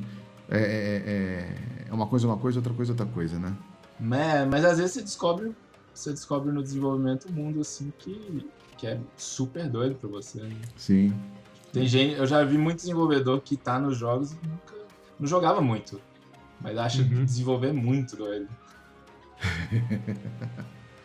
Ah, Ô Kumba, vamos, vamos finalizar o primeiro bloco e vamos puxar o- o- as perguntas aqui do, do podcast? Vamos, vamos lá. Podcast. Ó, só o seguinte, queria, queria dar, um, dar um recadinho aqui. Durante o. O pessoal ficar atento que durante o, o Fora da Caixa a gente vai colocar aqui. Vai ser aleatório, tá? Não vou falar também a hora que vai ser. Só tô falando que vai ser na hora do Fora da Caixa. A gente vai colocar aqui. é, o João ele cedeu pra gente aqui case do Dandara para PC. São duas cases aqui. A gente vai jogar, eles, jogar elas aqui na tela e quem resgatar primeiro Ó. vai ser o sortudo aí. Tem o meu nosso Ah, Silvio então. Santos, né? Ele joga, joga notinha lá, quem pegar. Notinha, avi- aviãozinho, quem pegar, pegou, hein? Vai ser durante o, o Fora da Caixa. Então fica ligado aí, vai, vai, vai aparecer na tela. Quem foi lá resgatar, vamos mandar um, depois no final a gente manda o outro, tá? Então vamos lá, vamos então fechar esse, esse primeiro bloco. Vamos fechar Perfeito. o nosso fase 1 e vamos partir para o nosso segundo bloco, que é o podcast. para você que não conhece o podcast, ele é o bloco onde os nossos participantes vão responder aí algumas questões que chegam para gente via Twitter, Facebook, os grupos, ou seja, quem curte aí o Game Mania, quem segue o Game Mania, envia aí, a gente é, solta o podcast no meio da semana e aí vem as perguntas e a gente passa aqui. Então vamos lá, vamos começar com a primeira pergunta. O, o robô, você quer puxar ela aí? Pode ser? Deixa eu fazer o seguinte, Thelma, deixa eu só. Ah. Porque assim, é, veio uma pergunta que não deu tempo de colocar na pauta. Do. Posso ler ela? Do Fábio Rezende, o novo integrante da Xbox Mania? Senão eu Ah, vou esquecer. Pode. Pode, ele pediu. Pode, pode. Então eu vou, eu vou ler a pergunta dele, ela é direcionada aí pro João. Seguinte, João, é o Fábio Rezende, ele é, é membro recente aí do, do time de redatores do Xbox, do Xbox Mania, ele perguntou o seguinte: Com o sucesso do jogo Dandara, que fez parte de maratonas internacionais famosas de speedrun como a GD, GDQ, e foi um dos destaques dos últimos games with Gold da Microsoft, qual a expectativa que jogos que explorem a cultura brasileira despontem no futuro? Ah, pra mim, muita. Muita mesmo. É, porque a gente tá vendo. Eu tenho, né? Vozes na minha cabeça, mas a gente tá vendo muito jogo de zumbi toda hora, jogo de viking, né? Tá enchendo disso, assim. E jogo de, de coisa brasileira com mil sabores de Brasil que a gente tem, né? Tipo, tem mil estados e dentro dos estados tem mais, tem mais particularidades ainda de coisas que a gente nunca viu, que ninguém nunca viu e todo mundo tá interessado de ver um jogo diferente. né? Simulador de feijoada, gente. Simulador de feijoada. Simulador de feijoada. Simulador de feijoada. Ia ser muito doido. Simulador de escola de samba. Olha, Oh, É. tem muita coisa pra fazer. Acho que é por causa que jogo, jogo hoje em dia, né, tá muito, muito cada vez mais democrático, né? Mas todo mundo fazendo. E tem, tendo jogo entrando, entrando no Steam todo dia, né? Sim. É, tá, se destacar tá, tá virando um- uma necessidade, assim. E a cultura, né, o, esse jeito artístico de se desta- destacar é, é um jeito, né? É uma ferramenta. caramba. Eu fiquei, com a, eu fiquei com, a, com a cabeça no simulador de escola de samba, mano. Imagina é demais. o, o Unidos do Cumba ao quadrado, sei lá. Simulador de é, programa de TV toscão dos anos 90, velho. Nossa, mano, Nossa, verdade, é hein? verdade. Olha que louco. Cara, um, um, G- um GTA satirizando a atual situação do Brasil, a- o cenário político. Eles estão é fazendo também. né? absurdo, cara. É, estão fazendo mais, mais relacionado à periferia, né? Parece. É, mas eu No acho 71, é. eu já ouvi falar que tá tipo, tentando fazer uma coisa tipo GTA, de satirizar, de, Uhum. de, de fazer algum comentário. Certo. Aham. Ó, vocês ficam falando isso, eu só tô imaginando um jogo com o João Kleber gritando: para, para, para, para, para, para, É. só isso na minha cabeça. Imagina, você tem que fazer o máximo, você tá lá, tem, tem o diretor na sua, no, seu, no seu ouvido, e você tem que pa- parar o programa toda hora pra ter. pra ter propaganda. Vai longe, vai longe, vai longe. Ah, ó, a primeira pergunta que a gente tem aqui, depois você puxa a próxima, ô robô, a segunda. do Beleza. Nosso querido amigo Lúcio. A primeira aqui, ele vem do, do, do JP, do Multitap, via Telegram, do grupo lá dos amigos do Multitap. Ele pergunta se não tem uma DLC prevista pra Inara. Sabe que tá que falando da Nara, Nara Leão? Eu acho que o, o, o Inara deve ser daquela musiquinha de pagode lá. Inara. Ah, não deve ser isso. Deve ser isso. Não Certeza. sei. Com certeza. Não, mas não vai ter não, né, João? Esquece. DLC de Dandara e. Não, Ó. não vai ter não. Puxa a segunda aí, ô robô. Bom, o Lúcio Ribeiro, que faz parte aí da, do time de redatores da Xbox Mania, um abraço pra ele, ele perguntou o seguinte, pro João. Dandara tem uma forma de movimentação diferenciada, que é parte marcante do gameplay. Como foi o processo de tomada de decisão para tomar essa decisão?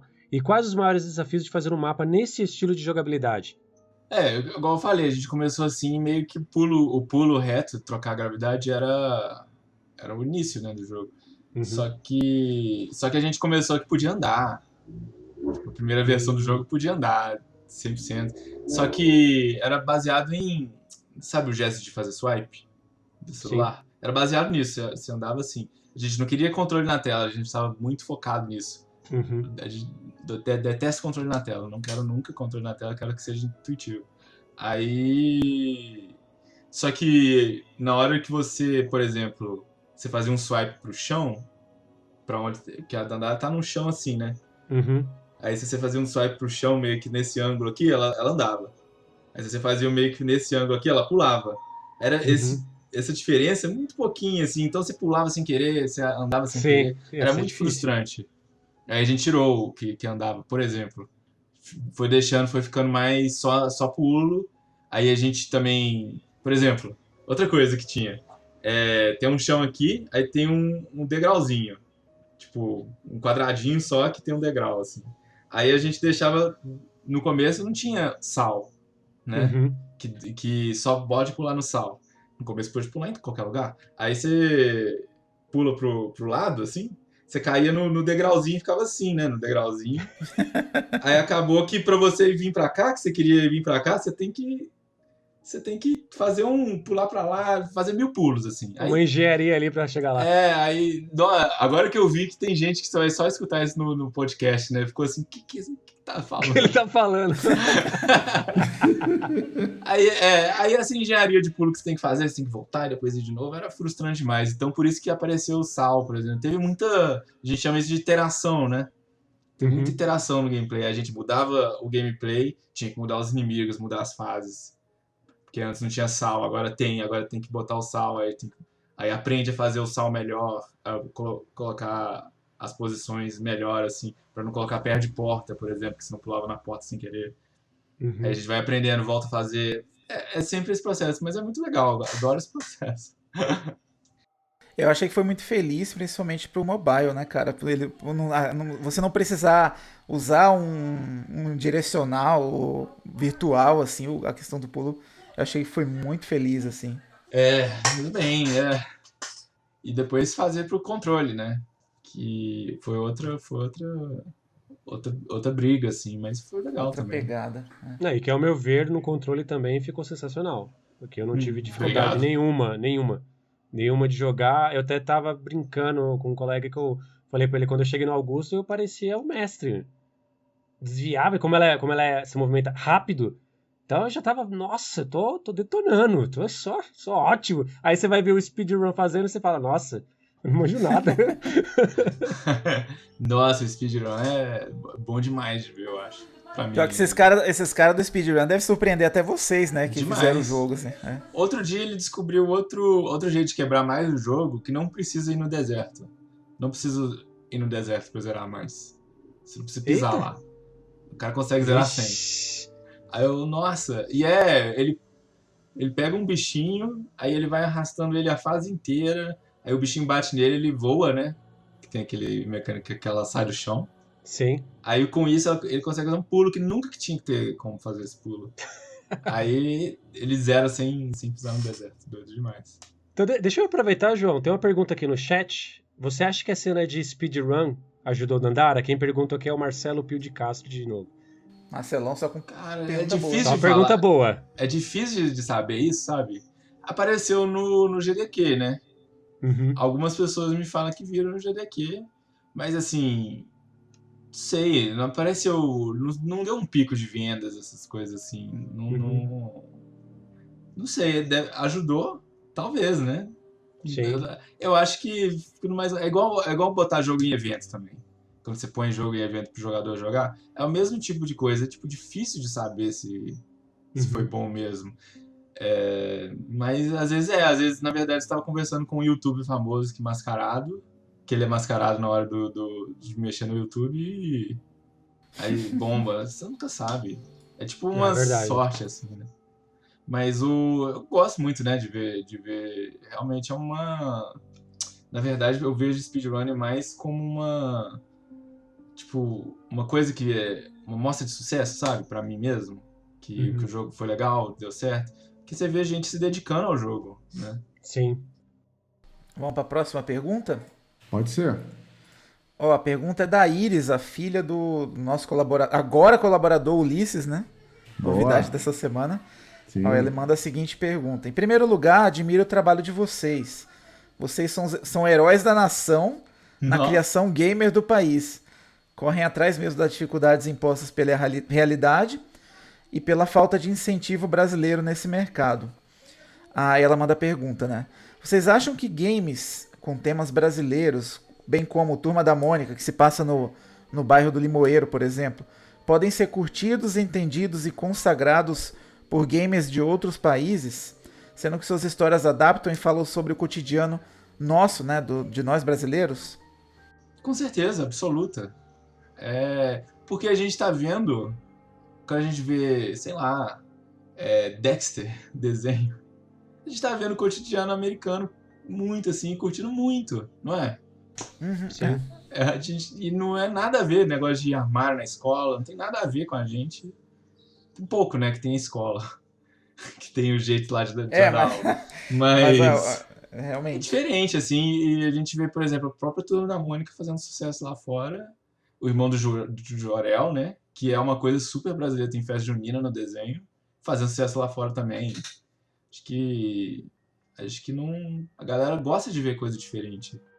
É, por exemplo, você pega, nossa, você pega o The Witcher, né, um, baseado numa história polonesa, e o negócio faz sucesso no mundo Exato, inteiro. né? eu acho Porque o Brasil também não poderia, né? que a cultura é uma força, não é um impedimento, sabe? Não é uma coisa assim, ai, cuidado, nossa. Que eu pensava um pouco assim. Eu pensava quando eu comecei a andar a falar, putz, é, será, sabe, que o povo vai gostar? Mas eu vejo, por exemplo, jogo, jogo chamado Okami. Muito jogo no- é, hoje em dia, né? Persona, jogo japonês, assim, que é muito japonês. Eu não sabia que, por exemplo, que tinha aula sábado no Japão. Eu aprendi no Persona. E a gente curte demais, assim, né? Tipo, Sim. eu acho que é uma coisa, é um jeito de fazer uma outra perspectiva no jogo. E a galera gosta de ver uma coisa diferente. É, da mesma forma que a gente absorve a cultura de outros países jogando, lendo, assistindo, eles também curtem a nossa cultura. Essa é a verdade. Exato, verdade. Mas é. Valeu, obrigado pelo elogio também. Só. é, não. Vamos fazer com que as pessoas não, não precisem ser tipo herói da nação, né? Fazer, é melhor se todo mundo estiver fazendo jogo igual passando manteiga no pão, assim, muito fácil fazer o jogo. Sim. Tá fácil. é, é melhor do que ter heróis da nação, né? Eu nunca mais vou esquecer esse exemplo aí. Ô, ô, João, eu queria fazer uma pergunta pra você e agora é, é- é algo que é, é- é- pessoal, assim, que eu tenho a dúvida, eu quero, eu quero saber. Acho que é importante a gente, às vezes, ouvir isso do, do desenvolvedor. O, o Dandara ele já foi oferecido né, no, no Games with Gold do, do Xbox. Já. Né? Ah, é. Era uma pergunta. Exatamente. E é, agora a gente tem, por exemplo, eu tenho um outro serviço, que é o serviço superior, que a gente até comentou aqui várias vezes no, no podcast, que é o, o Game Pass.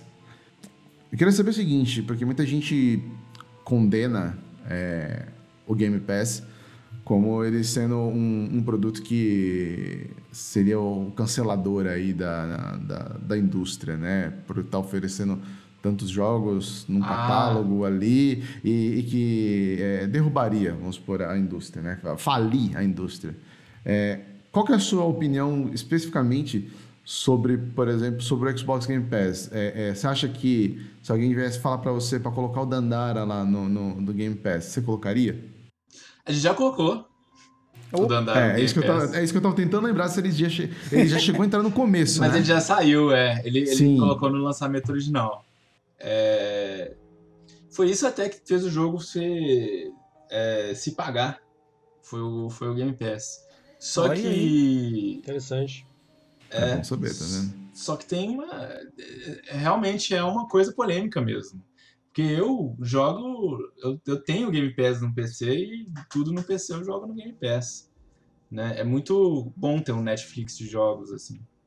Mas eu acho que se todos os lugares forem, forem Game Pass, se você precisa estar no Game Pass para fazer sucesso, é, é um ponto que vai excluir um monte de gente, né? Vai, vai ser uma outra é, lugar exclusividade, de, né? Igual o Steam era antes, que ninguém sabia como entrava, entrava alguém e fazia sucesso, né? Vai virar o- uma coisa que exclui quem não tá no, no Steam, quem não tá no Game Pass. Isso é um problema, e o outro problema é, tipo, se todo mundo não entra, se entra muito fácil e tal, como é que eles remuneram, né, o, o jogo? E se for, por exemplo, igual a Netflix faz, é um problema gigante, porque a Netflix remunera por horas assistidas, né? Uma coisa assim, se for, por exemplo, horas jogadas, a gente Nossa. é, já era, não sei se jogaram é, Edith Finch. Sim. Sim. É, pode dizer, dizer adeus pra Edith Finch, nunca mais vai ter, porque não, não vai ser sustentável, né? Um jogo de duas horas, lindão, que demorou, o Edith Finch, acho que demorou uns seis anos pra fazer, foi uma coisa louca, assim. E dá um, deu um jogo de duas horas, né? Então conta não, não fecharia num Game Pass, assim, que é... As dev, é, as dev vai começar a encher, vai começar a encher linguiça É, pra, vai- pro jogo ficar grande. Vai ter é, roguelike, que você joga pra sempre, infinitos mil roguelikes, e Stardew Valley, né? Que é muito legal. Esses jogos têm, têm o direito de existir, mas não pode ser só eles, né? Verdade. Sim. Ô, ô Thelmo, Hum. eu posso fazer uma pergunta também? Ah, pode, né, velho? É, não, ô, ô, ô, João, é só, é só. Eu queria, como eu aproveitar a oportunidade de conversar com o desenvolvedor, é, existe uma discussão hoje sobre os jogos procedurais.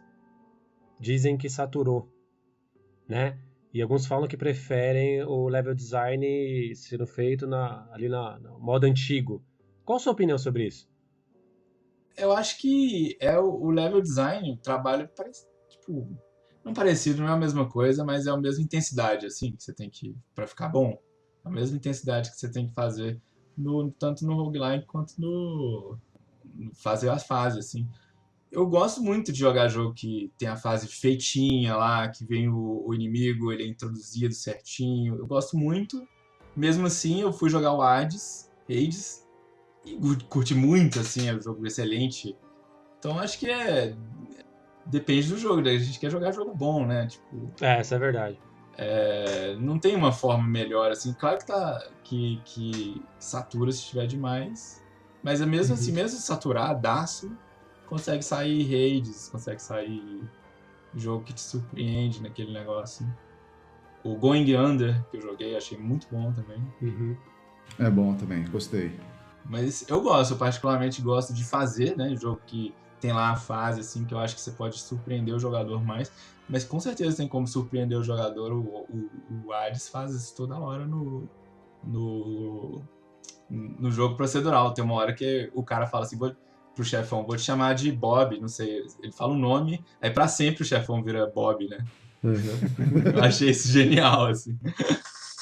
É, acho que dá, depende da experiência. né? A melhor experiência, a experiência que você tá e uma experiência nova também. E aí, Kuma, você quer perguntar também pra fechar ou, ou não? Não, eu tô de boa já. Todas de as boa? perguntas que eu, que eu já tinha de fazer, eu já coloquei no meio da pauta aí. Então, beleza, fechamos aqui o nosso segundo bloco podcast. Agradecemos aí a todos que enviaram as perguntas. Continu- é, continuem enviando para a próxima semana. Nós vamos ter aí, né, o, o mês de abril ah, bem é, recheado, né, de, de Movimentado, convidados aí interessantes, assim como o João, tem muito mais pessoas. Então, continuem enviando suas perguntas aí para a gente poder ler aqui, certo? Isso aí. Fora da caixa. Então fechamos o podcast e vamos para o nosso último bloco agora, que é o Fora da Caixa. É, A gente já fez a brincadeira, mas eu vou, vou- vou- vou- eu vou repetir. Você explicou, né, Robô, para ele? A, Sim, Fora da tá no Caixa? e-mail lá, sim, sim, sim. certinho. E está show. Show. Cara, o que já teve de convidado, hein, que não sabia o que, que era fora da caixa. pois é. Mas ele reclama, fala assim: o que, que é isso? Não, não, Não, quem reclama Nunca é teve ninguém que mesmo. reclamou, mas fica aquela, ca- fica aquela cara de paisagem. Não, eu não preparei nada, não sei. Aí o cara joga uma recomendação do nada, assim. né? Não, mas eu, eu mandei no e-mail, escrevi certinho. Falei Ah, que podia ser tá ótimo. livro, série, filme, por aí vai. E olha que não, não dá nem pra culpar o robô, porque todo mundo já fez. Eu já fiz isso também. Não, todo mundo fez. Todo mundo fez. Então lá, para quem tá assistindo a gente pela primeira vez ou tá ouvindo, né, no podcast agora pela primeira vez e não conhece o Fora da Caixa, é, é o bloco onde os nossos participantes e também, lógico, o convidado vão dizer o que, que eles estão jogando durante a semana e fazer uma indicação de cultura pop. Pode ser um vídeo, pode ser um filme, pode ser um seriado, um quadrinho, enfim, o que ele achar que vale a pena recomendar. Vamos começar aí ah, com o robô? Pode ser, robô? Beleza, beleza. Então vamos lá. É bom, com relação a, a games, eu fiquei, eu fiquei dividido em três jogos esses últimos dias. O primeiro jogo é o Primal Light, que é um jogo de ação, plataforma, aventura. Ele tá na Steam. Ele foi desenvolvido por dois americanos. Eles começaram a desenvolver o jogo na época dos estudos deles. Aí eles até comentaram que levaram três anos para fazer o jogo. E é o primeiro jogo deles. E, e assim, é um jogo muito bom, bem redondinho. Por se tratar de um primeiro jogo, eu me surpreendi, porque na descrição lá ele fala, ó, é um jogo de plataforma, a moda antiga e difícil. E realmente o jogo é difícil, tem umas, umas batalhas de boss muito interessantes. E o cara foi bem sincero, ele falou, ó, a, a parte da tradução pro, pro português tem em português, tá? Tem a, a tradução, só que não tá muito bem localizado, que ele fala assim, ah, a gente acabou usando o Google Tradutor. Então não estranha. E realmente, Caramba. quan- e realmente, quando você termina a fase, aparece assim, estágio cancelado. Aí eu sugeri pra eles, bom, ó. É, eu sugeri pra eles, é, depois vocês colocam lá, fase concluída, estágio concluído, porque cancelado dá a impressão que deu alguma cagada, eu fiz alguma coisa errada. Tem esse jogo, tá na Steam, que é da, do estúdio Fat Gen Game. Ah, eu também é, joguei um pouquinho daquele. Eu não sei se dizer se é Chasme ou Casme, que tem a arte do, do Glauber. Brasileiro, é. Glauber. Isso, tem a arte, a arte, pixel art do Glauber. É um jogo bem bacana, ele gera eh, ali algumas fases procedurais, é bem interessante, ainda estou ali uns 20% do jogo ainda, falta bastante coisa. E um terceiro que é o Breaking Gates, da Ilum Games, que é estúdio brasileiro, tá, tá em Early Access, que é um joguinho que lembra, é um jogo de ação, plataforma, RPG, e tem uma cara de Paper Mario, assim, a, a arte. Eu achei muito interessante, estou jogando ele também. E, na casa, e no caso de indicação de cultura pop, eu vou indicar de novo. Eu já indiquei, se voltar os outros episódios, eu indiquei o, o, o mangá, o manhwa, né, que é um mangá coreano, Solo Leveling. Cara, esse mangá sem brincadeira, cara. Todo capítulo, todo capítulo tem uma reviravolta e é muito, muito bem feito e interessante. Pra vocês verem, né? A gente tinha lá a vertente japonesa, agora a coreana tá, graças ao que o João tinha falado lá, os investimentos do governo, os caras estão investindo em tudo, tu- em tudo que é coisa relacionada à cultura. E esses manhwas estão chegando pra gente com uma qualidade absurda. Tanto é que esse- essa semana não teve capítulo novo, porque o, o, o- o autor desenhista ficou doente, E a galera já ficou desesperada. Pô, essa semana não vai ter, agora semana que vem. Eu indico Solo Leveling. É, é, é, uma, é o mão do momento. O único manga que eu vi é o Vagabond. Bom também. É, mas muito, muito antigo, né? Eu sei que tem o Old Boy também. Sim. Só mainstream aqui. Pros mãos. Próximo. É, Kumba. Cara, eu tô jogando It Takes Two, jogo que tá na boca da galera aí, né? Lançado pela EA Originals recentemente. É dos mesmos criadores do A Way Out, é um jogo cooperativo. E cara, o jogo é, é muito legal. Eu comecei ele, eu vou, vou zerar ele com meu filho, né? Até para avaliar pro Xbox Mania. E o jogo conta a história de. São dois bonequinhos assim que eles são personificações de um casal que está prestes a se separar. E, a... e eles embarcam nessa aventura e cooperativa. Eles devem colaborar um com o outro é, para poder reatar a relação deles. Né? O jogo é bem legal. Eu tô, tô curtindo bastante. E eu tô jogando Undertale com meu filho, cara. Ele tá jogando a verdade, eu só tô traduzindo dentro do possível os diálogos que aparecem. Não sei, ele ficou cativado com a arte do jogo, gostou do, do, do estilo. E ele tá jogando, ele tem 8 anos, cara. Então ele. Alguns puzzles ele tem mais dificuldade e tal, mas aí eu vou acompanhando ele e vou passando com ele. E indicação, o João até já, já adiantou para mim aqui. Eu vou indicar o Irmão do Jorel, o desenho, animação brasileira. É, é, é, puta, é uma animação que eu, eu, sempre fui muito fã dela, assim, desde que lançou. Ele realmente ele tem esse aspecto cultural brasileiro muito forte, né? Tanto na, na no, no, desenho, nas artes, né? Da, das casas, do cotidiano do, do, do irmão do Jorel, que a organização da família, é, né? Exato, a, a organização avó, da família. A avó mora junto com o é. pai, mora junto com a mãe. E, é, tem aquela relação bem brasileira mesmo, né? Eles, eles conseguiram passar isso muito bem, assim. E eu sou apaixonado pelo desenho, cara. A dublagem é sensacional. Ela é feita o pessoal lá da TV Quase, né? Que eles têm, já fizeram Choque de Cultura, fizeram o último programa, o último programa do mundo. É bem bacana, você gosta bastante. Do, geral, já assisti, não assisti tudo, mas assisti uma boa parte já. Esse dia eu peguei um Ei, assistindo, cara. Vai vir a quarta temporada agora. É, e tem no Netflix, tá? No, no, e tem no Netflix, sabe? Bem lembrado, é. é. Uh, vamos lá, agora é contigo, João. Ó, jogo que eu tô jogando. Eu acabei de terminar um jogo que chama Paradise Killer. Que eu achei legal. É um jogo de. É um jogo assim, de investigação de detetive, parecido com o. o aquele jogaço que é o Oma. Que você tá num barco. Que o cara do. Que o Lucas Pope fez. Caramba. Mas tá, é um jogo de detetive, o Paradise Killer, que você tem que no final fazer um meio que um é, julgar a pessoa, ir no julgamento dela e, e colocar as as evidências e tudo mais lá. E todo jogo é preparando para isso, assim, para fazer as evidências. E no meio, entre um personagem e outro, você tem, você tem que ficar conversando, né? Entre um personagem e outro, andando na ilha, que é uma ilha. É, você vai fazendo platform vai pulando num plataforma 3D. Mas o, o que eu gosto desse jogo é a lore dele. A lore dele é muito doida. Achei muito doido mesmo, assim. Fiquei muito surpreendido, assim, com, com a história que tem por trás, que é uns imortais, que ele sequestra um monte de gente para ficar rezando. Mas é uns imortais, todo mundo tá. A imagem deles, todo mundo tá, tá sensualizando na foto. Tipo, quando aparece a foto, né? Meio que um visual é. novel. Tá todo mundo meio que fazendo uma pose assim que eu achei estilosaço. E, e tem uma lore muito doida desse. Que, que, que eles estão querendo chegar na perfeição. Né? Gostei bastante. Tem pra, tem pra todas as plataformas, João? Acho que só... tem pra Switch e PC com certeza tem.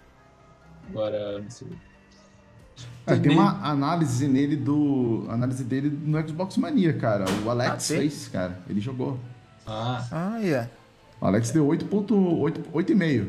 É. Bom. Bom jogo, cara. Tem, tem também o Dark Souls 3 que acabei de jogar, né? Acabei de zerar. Rapaz. Primeiro Dark Souls que eu zero, olha só. Fiz o Dandara lá, super, super cheio de coisas de Dark Souls. É, mas eu joguei muito um, né? Eu joguei um umas 10 vezes, eu comecei ele. Mas eu nunca termino. É, mas o 3 eu cheguei no final. O 3 é simplesmente o mais fácil, né? Ah, é mais fácil? É bem mais fácil, é bem mais tranquilo. Passa a sensação do, do Dark Souls 1, que é repetir o boss e tal. Mas eu achei mais, mais passar manteiga no pão, mais, mais de boa, assim. Tipo, você sente a dificuldade, sente que o jogo quer te matar, o jogo é filho da, filho da puta com você e tal, joga o bicho atrás da porta, assim, pra ele te matar do nada. Mas de boa. Eu, eu, eu acho super de boa essas coisas, mas eu achei muito bom. Gostei bastante. Dark Souls é bom demais. É, o, o pessoal fala que dentro da linha Souls o Bloodborne também é meio mais fácil, assim, por causa do cooperativo, né, tal. Cara, eu, eu amo Bloodborne, eu acho de todos o melhor, o Bloodborne. Mas eu acho que, que ele tem um, um problema nele, é que a primeira, a primeira coisa que você tem que fazer, a primeira, primeiro trajeto, né, que você, é assim o jogo, você tem um, você tá na lâmpadinha, aí você tem um trajeto até o boss, você tem que ir assim, e depois o boss, né? Aí o primeiro de todos, que você não pode evoluir, porque eles não te deixam evoluir. Eu nunca entendi isso, porque que eles não te deixam evoluir no primeiro trajeto. Ele é com certeza o mais difícil do jogo inteiro, assim. Eu acho que ele tem um problema. Pô, não podia ser o mais difícil. Ele é muito doido o trajeto, muito bem feito, level design, assim. Excelente, né? Da From Software, mas é o com certeza o mais difícil do jogo inteiro. Só complementando, João, é, isso que você falou é verdade. Eu sou um fã de Bloodborne e eu morri mais de 30 vezes nessa parada aí. É, Eu tá tava eu hora tava- que tem uma fogueira no meio e Exatamente. um monte de gente. Exatamente, toda vez que eu chegava na fogueira eu morria. Por que, que eles colocaram um bilhão de pessoas pra você lutar ali? E você pode correr, é, um bilhão de pessoas vai atrás de você e te mata, tipo... Depois parece um cara gigante, né? Tipo, Concordo totalmente. Podia botar na última parte, que é muito mais fácil que essa. Mas eu acho Bloodborne excelente, assim. né? E de recomendação, cultura pop, Recomendação da cultura pop, é, acho que vou falar uma série pra mim, sé- série, série americana, mas eu acho que ela transcendeu pra mim, assim, que é o BoJack Horseman. Não sei se vocês... Puta que pariu. putz, é boa. Boa demais, cara. É boa. Ah, eu, e a minha experiência foi assim, ah, vou clicar aqui nesse American, nesse American Guy, não, é Family Guy. Vou clicar aqui nesse Family Guy aqui, dar umas risadas. Aí eu, a série te põe pra chorar. Nossa, muito boa. Ela é absolutamente depressiva, né, cara? série. É muito boa aquela série, assim. E depois, o- é, parece que o cara vai se dar bem, mas aí você, eles, sei lá, eles põem, eles põem certo, assim, a, a punição dele. Não sei se eu vou achar isso no futuro, mas agora eu acho, nó, transcendeu. Antes era o Breaking Bad, né, pra mim, que transcendeu. Uhum. Mas hoje em dia prefiro até o, Bo- o BoJack do que o Breaking Bad. Malditas Esse séries é- que tem esse a- anti-herói, né? É. Sim, é, ele, é to- Tá ele é um cara com- clichê, assim, o Ele, anti-herói. tem- é, ele é uma, ele é uma piscina de defeitos, né, cara? É, O Jack, ele é. Ele não tem nada certo na vida dele. mas você entende por que, que a mãe dele foi meio abusiva com ele, por, por que, que a avó dele. Nossa, você entende, o negócio faz a psicanálise com, com o personagem. E uma coisa interessante que eu acho que os atores, eles estavam lá pra fazer um Family Guy, assim. Que você vê É, as o entrevistas, eu fui João, as entrevistas depois. Eu não vou dar spoiler, não, mas as- aqui entre nós, aquele episódio do funeral, hein, cara? Aquele episódio de funeral, Jesus, cara. excelente. Aquele episódio que ele tá debaixo d'água, Sim, muito fantástico. bom. né? O penúltimo nem se fala. Cara, o, o do, do debaixo d'água, o fato, o, dia, o, a- o diálogo, a falta dele é um negócio impressionante, cara. É, é. Fantástico, cara. Eles fazem episódio de ensaio, que eu acho que chama. Episódio que é super diferente da série, do resto da série. Eles fazem um monte disso e muito legal, assim. Bom, vamos lá. Agora só sobrou eu. Essa semana é, eu, tô- eu revisitei um, um jogo que estava na minha pilha da vergonha há muito tempo, muito tempo, porque eu zerei a trilogia original e quando esse jogo saiu, tipo, eu peguei, eu lembro que eu comprei ele na pré-venda, só que eu jogava no PC, aí, sei lá por que, que eu não, não avancei. E ele ficou gravado no meu no meu Xbox, ó. Tempo, tempo, tempo. É que nem aquele que você tava comentando, Kumba, que ficou passando de um HD para outro HD e você não jogava, né? Sei, aham. Tô falando do Batman Arkham Knight. Tava muito tempo parado lá na HD, tá ligado? Daí Eu falei, velho. Bem-vindo ao clube. Ah, tô nessa também. Eu falei, não, eu falei, eu vou terminar essa porra, velho. Aí eu comecei no, no domingo passado. Meu, foi a semana toda, cara. Não joguei outra coisa, não joguei. Só abri lá o, o- aquelas. As, ah, o negócio do Game Pass, lá, as requisições do, do Game Pass pra fazer os pontos só. Mas continuei só no Batman. Terminei, entre aspas, é, não fiz a, a missão final ainda, porque ainda falta é, pegar o, o Charada, que daí acho que só pegando o Charada que ele vai liberar a fase final lá. Mas, porra, velho, baita jogo, cara, baita jogo. Eu Oh. gostei bastante. Esses jogos. é, eu joguei o Asylum e achei muito bom, mas aí saiu, um- saiu um monte desses Batman e eu fico assim, será que, será que vale a pena jogar de, É. 200 O Asylum Batman? foi meu favorito também. O Asylum É, é eu- Metroidvania, é muito doido. Muito Do nada- doido. do Não, é nada muito o cara bom. faz um Metroidvania, assim, bem no chão, assim. Bem pouquinho, andando aos pouquinhos nas fases, assim. Sim. Isso aí me incomodou um pouco nos outros, né? No City no, e no Night, porque ele virou um Night. open world, né? É, virou open ele world. perdeu aquela coisa mais fechadinha, né? Sim. Exato. E eu tenho... É, meio- essa é a maior reclamação, acho, né? World. Do, do Knight, No, né? Ô, João, no último episódio, um cara ma- mandou uma pergunta assim: Open World é o câncer dos games? Que eu falei, eita porra. Nossa, eu, eu acho, por exemplo, Zelda Breath of the Wild super ó, overrated, porque ele é open world, gente. Porque... Tem um tempão que você fica fazendo nada no jogo. Mas ele é bom, ele é um- o melhor open world de todos. Mas ele é open world. Mas é Não, open eu, world. eu gostava mais da trilogia original, vou falar pra você, porque eu acho que é o que você falou, ele tá mais amarradinho ali, tá mais fechado naquele mundinho. É, principalmente a parte da- das investigações do Batman, eu acho que, porra, velho, é muito bom, é muito, muito bom. O Arkham Knight, é como, como falou, o último, né, era, o- é o City, né, o, antes do Night, é o City? É o Origins. Isso mesmo. Não é não? Hã? Não, é, que o Origin, Origins. é que o Origin não faz parte da trilogia. É uma, uma outra É. de- desenvolvedora. Ele não tá na Ah, trilogia. É isso. isso. Primeiro o Asylum, depois o, o City e o último o Arcanite. Isso, É, exatamente. o Origins até esquece, né, gente? Não, É, eu, eu, eu é- gostei. Eu particularmente gostou, gostei. é. Mas de todos, o, o Asilo Arkham, pra mim, é o melhor, porque eu tenho a sensação que, de que além de ser fechadinho, eu tenho, a impressão- eu tenho a impressão de que o Batman ele é mais investigativo. Ali é uma coisa Mas mais ele devagar. é mesmo. Agora os outros é abrir as asas e sair planando.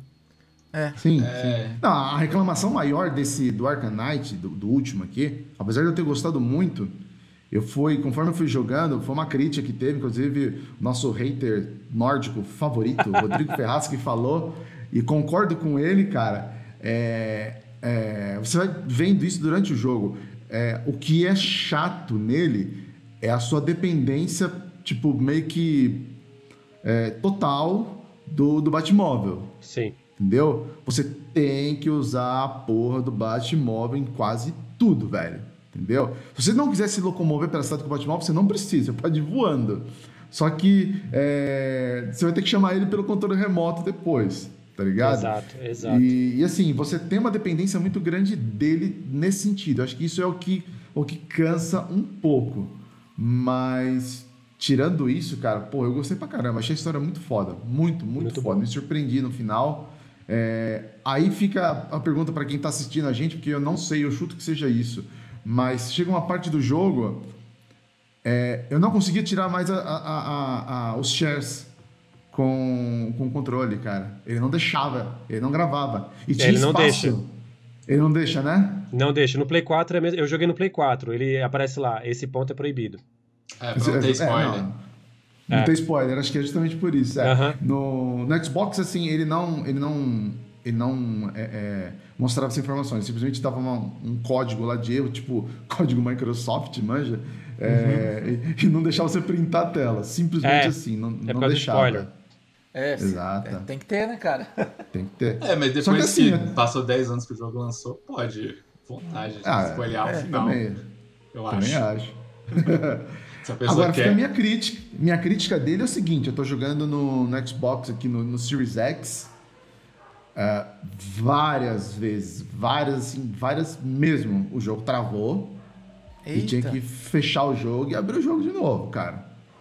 É, assim, não foi, como eu falei, não foram poucas, foram várias.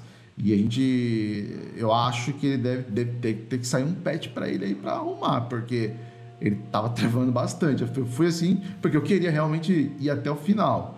É, mas que foi, foi chato, foi. Fica aí a minha crítica aí, cara. Travou pra caralho o jogo. Mas é um bom jogo, cara. Gostei. Fiquei jogando a semana toda ele. Se fosse indie, eu falava, pô, tem que fazer um monte de plataforma, difícil e tal, mas não é indie. Não, não, é. Tem bastante dinheiro. É, Ali, ali teve bastante dinheiro. verdade. exato. Ah, bom, e a minha recomendação de cultura pop é um, um seriado que é um desenho que tá na sua terceira temporada aí, que eu, pô, eu gosto pra caramba, que é o Quatro Conta o Apocalipse. É, muito bom. Muito bom, é um, é um desenho, assim, vai, é um... O Walking Dead pra criança, entendeu? É, é, tem são quatro jovens que estão no, no, no mundo apocalíptico lá, com zumbis, tudo. E é um tal de abre portal, fecha portal, eles vão atrás lá para destruir o mago e não sei o quê. Enfim, é, é um seriado tipo Walking Dead mesmo, Apocalipse, só que é para criança, em forma de desenho. Mas é muito legal, ele é baseado num, num livro, né, numa obra original. É muito divertido, tá no Netflix, como eu disse, tá na sua terceira temporada. Se não me engano, já foi confirmada a quarta temporada também, que vai, vai entrar. É, e é muito legal, dá para assistir com a criança de boa, porque ele é bem cômico também. Ele não tem. Tipo, Curioso uma coisa é de zumbi. É, não, cara, e ele, ele junta tudo que criança gosta, cara. Ele tem carro, carrão, ele tem monstro, ele tem zumbi, ele tem tudo, cara. dragão, ele tem Cachorro que criança gosta. cachorro. É, cara, Cachorro. porra. Cach- Não, ele faz uma mistureba desgraçada, mas é muito bom, cara. A E dublagem é muito boa também, a dublagem É. foi muito bem feita, eu gostei bastante da dublagem. Eu acho que, que vale a pena você, vocês assistirem aí. É 4 contra pro Apocalipse. A primeira temporada é um batidão, né, Thelma? Ela vai de mais de uma hora e uma hora e meia quase de duração, né? Ela vai, Vai, num vai. episódio só, né? Episódio- Depois é eles, eles fosse- cortaram, é. Cortaram, é. É como se fosse um, um- um curta, né? É, no caso do curta é um longa, né? Mas sim, foi um longa. Mas é, é como se fosse todos os episódios juntão, né? Aí depois eles, eles segmentaram, mas é muito bom, velho. Eu gostei pra caramba, cara. Tô assistindo com o Miguel. Eu, eu assisti com meu filho também, ele gostou bastante. Enfim, fica a indicação. Beleza? Não, assisti um filme que eu queria recomendar também, rapidão. Opa, Pode, lógico. É, assisti um filme no no Netflix que chama Day Live, vocês já viram? Que o cara Não. põe o óculos Não. assim, aí ele vê que a propaganda, na verdade, tá falando assim, obedeça. Não, cara, não vi, Não. não. Gente, eu assisti esse filme. Qual que é o nome? Nome? Day Live, eles vivem. Day Live, Day Live, tá. Gente, um Cara, não clássico, assisti, um clássico de ação. Que é muito Porra, bom. velho. Nossa, Vou colocar na lista bom. aqui já. É legal, é Cronenberg. Cronenberg não erra. O, o Fábio Rezende, ele tava falando aqui daquele jogo, o João, que você tava tentando lembrar o nome. Ele falou se é o Obra Dinn. Obra Jean, total. Nossa, Obra Jean, sempre É recomendo. Obra Jean, genial. Lucas Pope, cara, genial. Muito bom, é o Fábio. O Fábio lembrou aqui, ó. Eu queria puxar aqui, a, a- o gancho deu pra puxar aqui. Pode jogar Obra Jean aí, galera. Cara, esse Day Live aqui que você comentou, eu lembro que tem um episódio dos Simpsons, dos Simpsons que eles satirizam esse, esse filme aí. Deve Acho que ter. é daqueles, daqueles episódios de Halloween, sabe? Ah, É, é a- é a mesma história, cara. O cara põe o óculos, né? Ele vê. ele vê os aliens e vê que os Isso. aliens dominaram tudo. Aham. Muito bom. Ah, tô vendo aqui, ó. Eu vou colocar na lista. Depois vou, eu vou dar uma Filme sapiada. de ação podreira, todo mundo, todo mundo adora, né? Muito bom. Todo mundo gosta. Muito bem, então fechamos o nosso. Não, não é Cronenberg, não, é. Ih, Quem? é o. João Carpenter. John Carpenter. John Carpenter. É. Isso. Captain. Foi mal, gente. Vou- Agora não vou inter- interromper mais. Não, que isso, relaxa. Então fechamos aqui o nosso Fora da Caixa e vamos nos dirigindo pro final do nosso podcast. Já passamos aí os códigos, quem pegou, pegou, hein? Quem não pegou, vai ter que comprar. Quem não pegou, Mas- pega. é, se e se ninguém pegou, alguém vai pegar na gravação, né? Vai, vai, se não pegou, vai pegar na gravação, mas eu acho que pegaram, sim, já pegaram. Ah, vamos lá então, vamos finalizar aqui. dando aí a oportunidade dos nossos convidados mandarem seus abraços, se despedirem, fazerem aí a divulgação das suas redes, o jabá, uh, começando com o nosso robô barulhento. Beleza. Pessoal, obrigado aí pelo convite. É, um agradecimento especial ao João. É, nós é, do Xbox Mania, do Gamer, a gente está fazendo um trabalho, um esforço para para conhecer mais estúdios brasileiros, para divulgar mais jogos brasileiros. Eu, particularmente, tenho uma paixão especial por jogos indies, principalmente os brasileiros, eu sou um, sou um grande fã. E já aproveito aqui e mando um abraço pro pessoal lá do Ilum Game Studios, que, que fizeram o Breaking Gates, que está em acesso antecipado, ainda está em desenvolvimento. É, para me encontrar nas redes sociais é só colocar Barulhento, Instagram, Twitter, Facebook. Tô lá também no Xbox Mania, escrevendo lá notícias, análises. Espero ver vocês lá também, tem muita coisa bacana. É, não deixe de apreciar o Caixa Indie. Não sei se o João conhece, o Caixa Indie é uma coluna, é uma janela que o, que o Xbox Mania, um espaço que o Xbox Mania deu pra gente trabalhar ali, é, divulgar jogos brasileiros, principalmente jogos que não foram lançados, jogos que estão em desenvolvimento, jogos que já foram lançados que as pessoas não conhecem, passou batida, a gente faz questão de, de falar desses jogos e divulgar, de chamar a atenção aí do, do pessoal é, da comunidade de Xbox é, para prestar atenção nesses jogos. E essa janela é tão especial, eu, eu gosto de falar isso, o Telmo e o Kumbai são, são mais do que testemunhas, de, é, que o Xbox Mania ele abriu essa janela porque a gente sabe que o desenvolvedor brasileiro ele geralmente lança para o PC. Eu acredito na minha ignorância que seja ali o caminho mais fácil, para depois pensar nos consoles. E o Xbox Mania abriu esse espaço para falar também do PC, né? Dos jogos que são lançados de, claro, desses porque estúdios. Os jogos bons, esquecidos, assim, normalmente é PC, né? Isso, exato. E, e, e o Xbox Mania abriu esse espaço para a gente falar desses estúdios. Então é isso. Eu agradeço de, de coração aí o João, Telmo, Kumba pelo convite por ter participado e espero ver vocês lá no Xbox Mania. Muito bem. É isso aí, robô. Kumba, Cara, eu agradeço o João aí pela participação. Muito obrigado mesmo. Acho que, nossa, agrega demais, cara, receber o pessoal que desenvolve jogos aí no, nos nossos, no nosso, no nosso podcast. E eu queria deixar também, eu vou aproveitar aqui que, cara, o Brasil tá com 19 milhões de pessoas passando fome nesse momento. Então eu acho legal a gente indicar pelo menos uma, uma, uma entidade ou, ou, ou algum projeto que envolva a distribuição de alimentos, assim, para ver se diminui um pouco esse, o impacto disso, né? Que está uhum. acontecendo. Tá osso. E. Tá, tá difícil. E a minha indicação de hoje é um programa lá de São Paulo, cara. Ele, ele é. Quem faz esse programa aí é o, é o João Gordo. Todo mundo conhece o João Gordo. Sim. Famoso João Gordo. E ele tem um programa de distribuição de marmitas para pessoas que moram na rua, lá em São Paulo. É, quem quiser conhecer, a gente tem um link na descrição aí chama Solidariedade Vegan. Ele faz marmitas sem carne, né, para essas pessoas, só que é uma marmita super bem feita, um negócio é, é bem legal assim o projeto dele.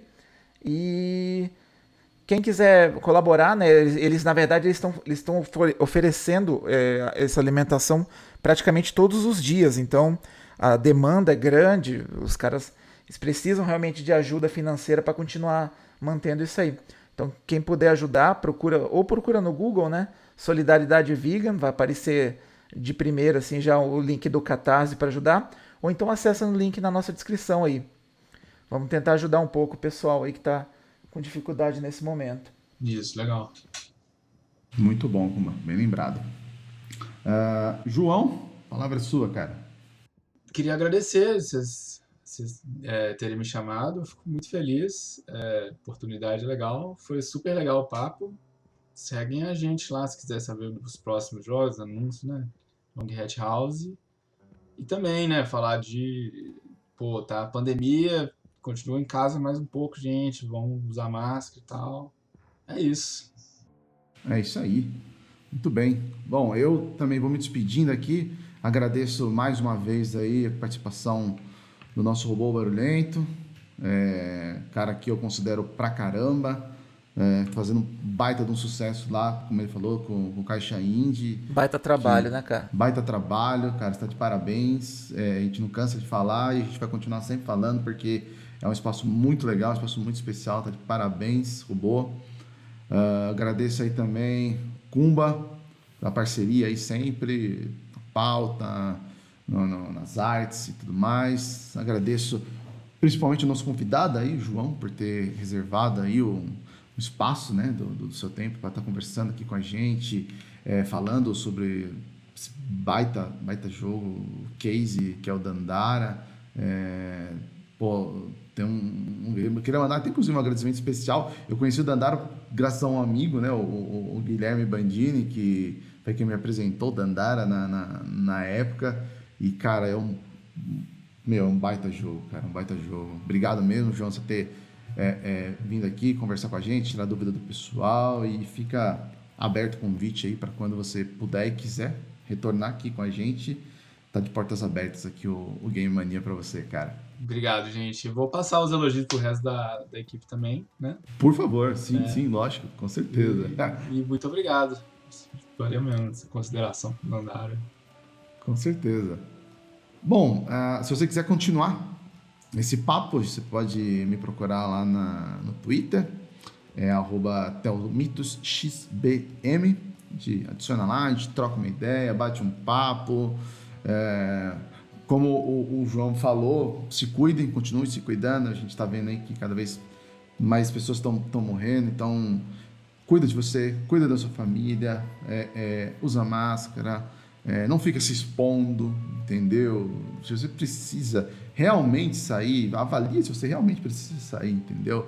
Às vezes não tem necessidade de, de você sair, então realmente avalia, se cuide, cuida do- dos seus familiares, de quem você gosta, de quem você ama, porque é, a vida é uma só. Espero aí que todos tenham gostado. Pessoal aqui que está no, no, no chat aqui, só fazer um, um speedrun aqui, pessoal que está acompanhando a gente, né? Ó, o Ulisses, o Tigres, a Mariane, Fábio Rezende, quem mais que está aqui com a gente? A Camis, que trabalha lá junto comigo na, na, na Mendelix, Marcelo Pio, ah, enfim, tem, pô, tem muita gente pra caramba aqui. Vou falar Léo, Rodrigo Souza, enfim, todo o pessoal que acompanharam a gente durante todo esse tempo, muito obrigado. Como eu falei, espero que vocês tenham gostado. E semana que vem tem mais.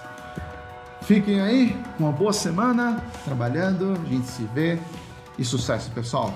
Valeu, até mais. Valeu.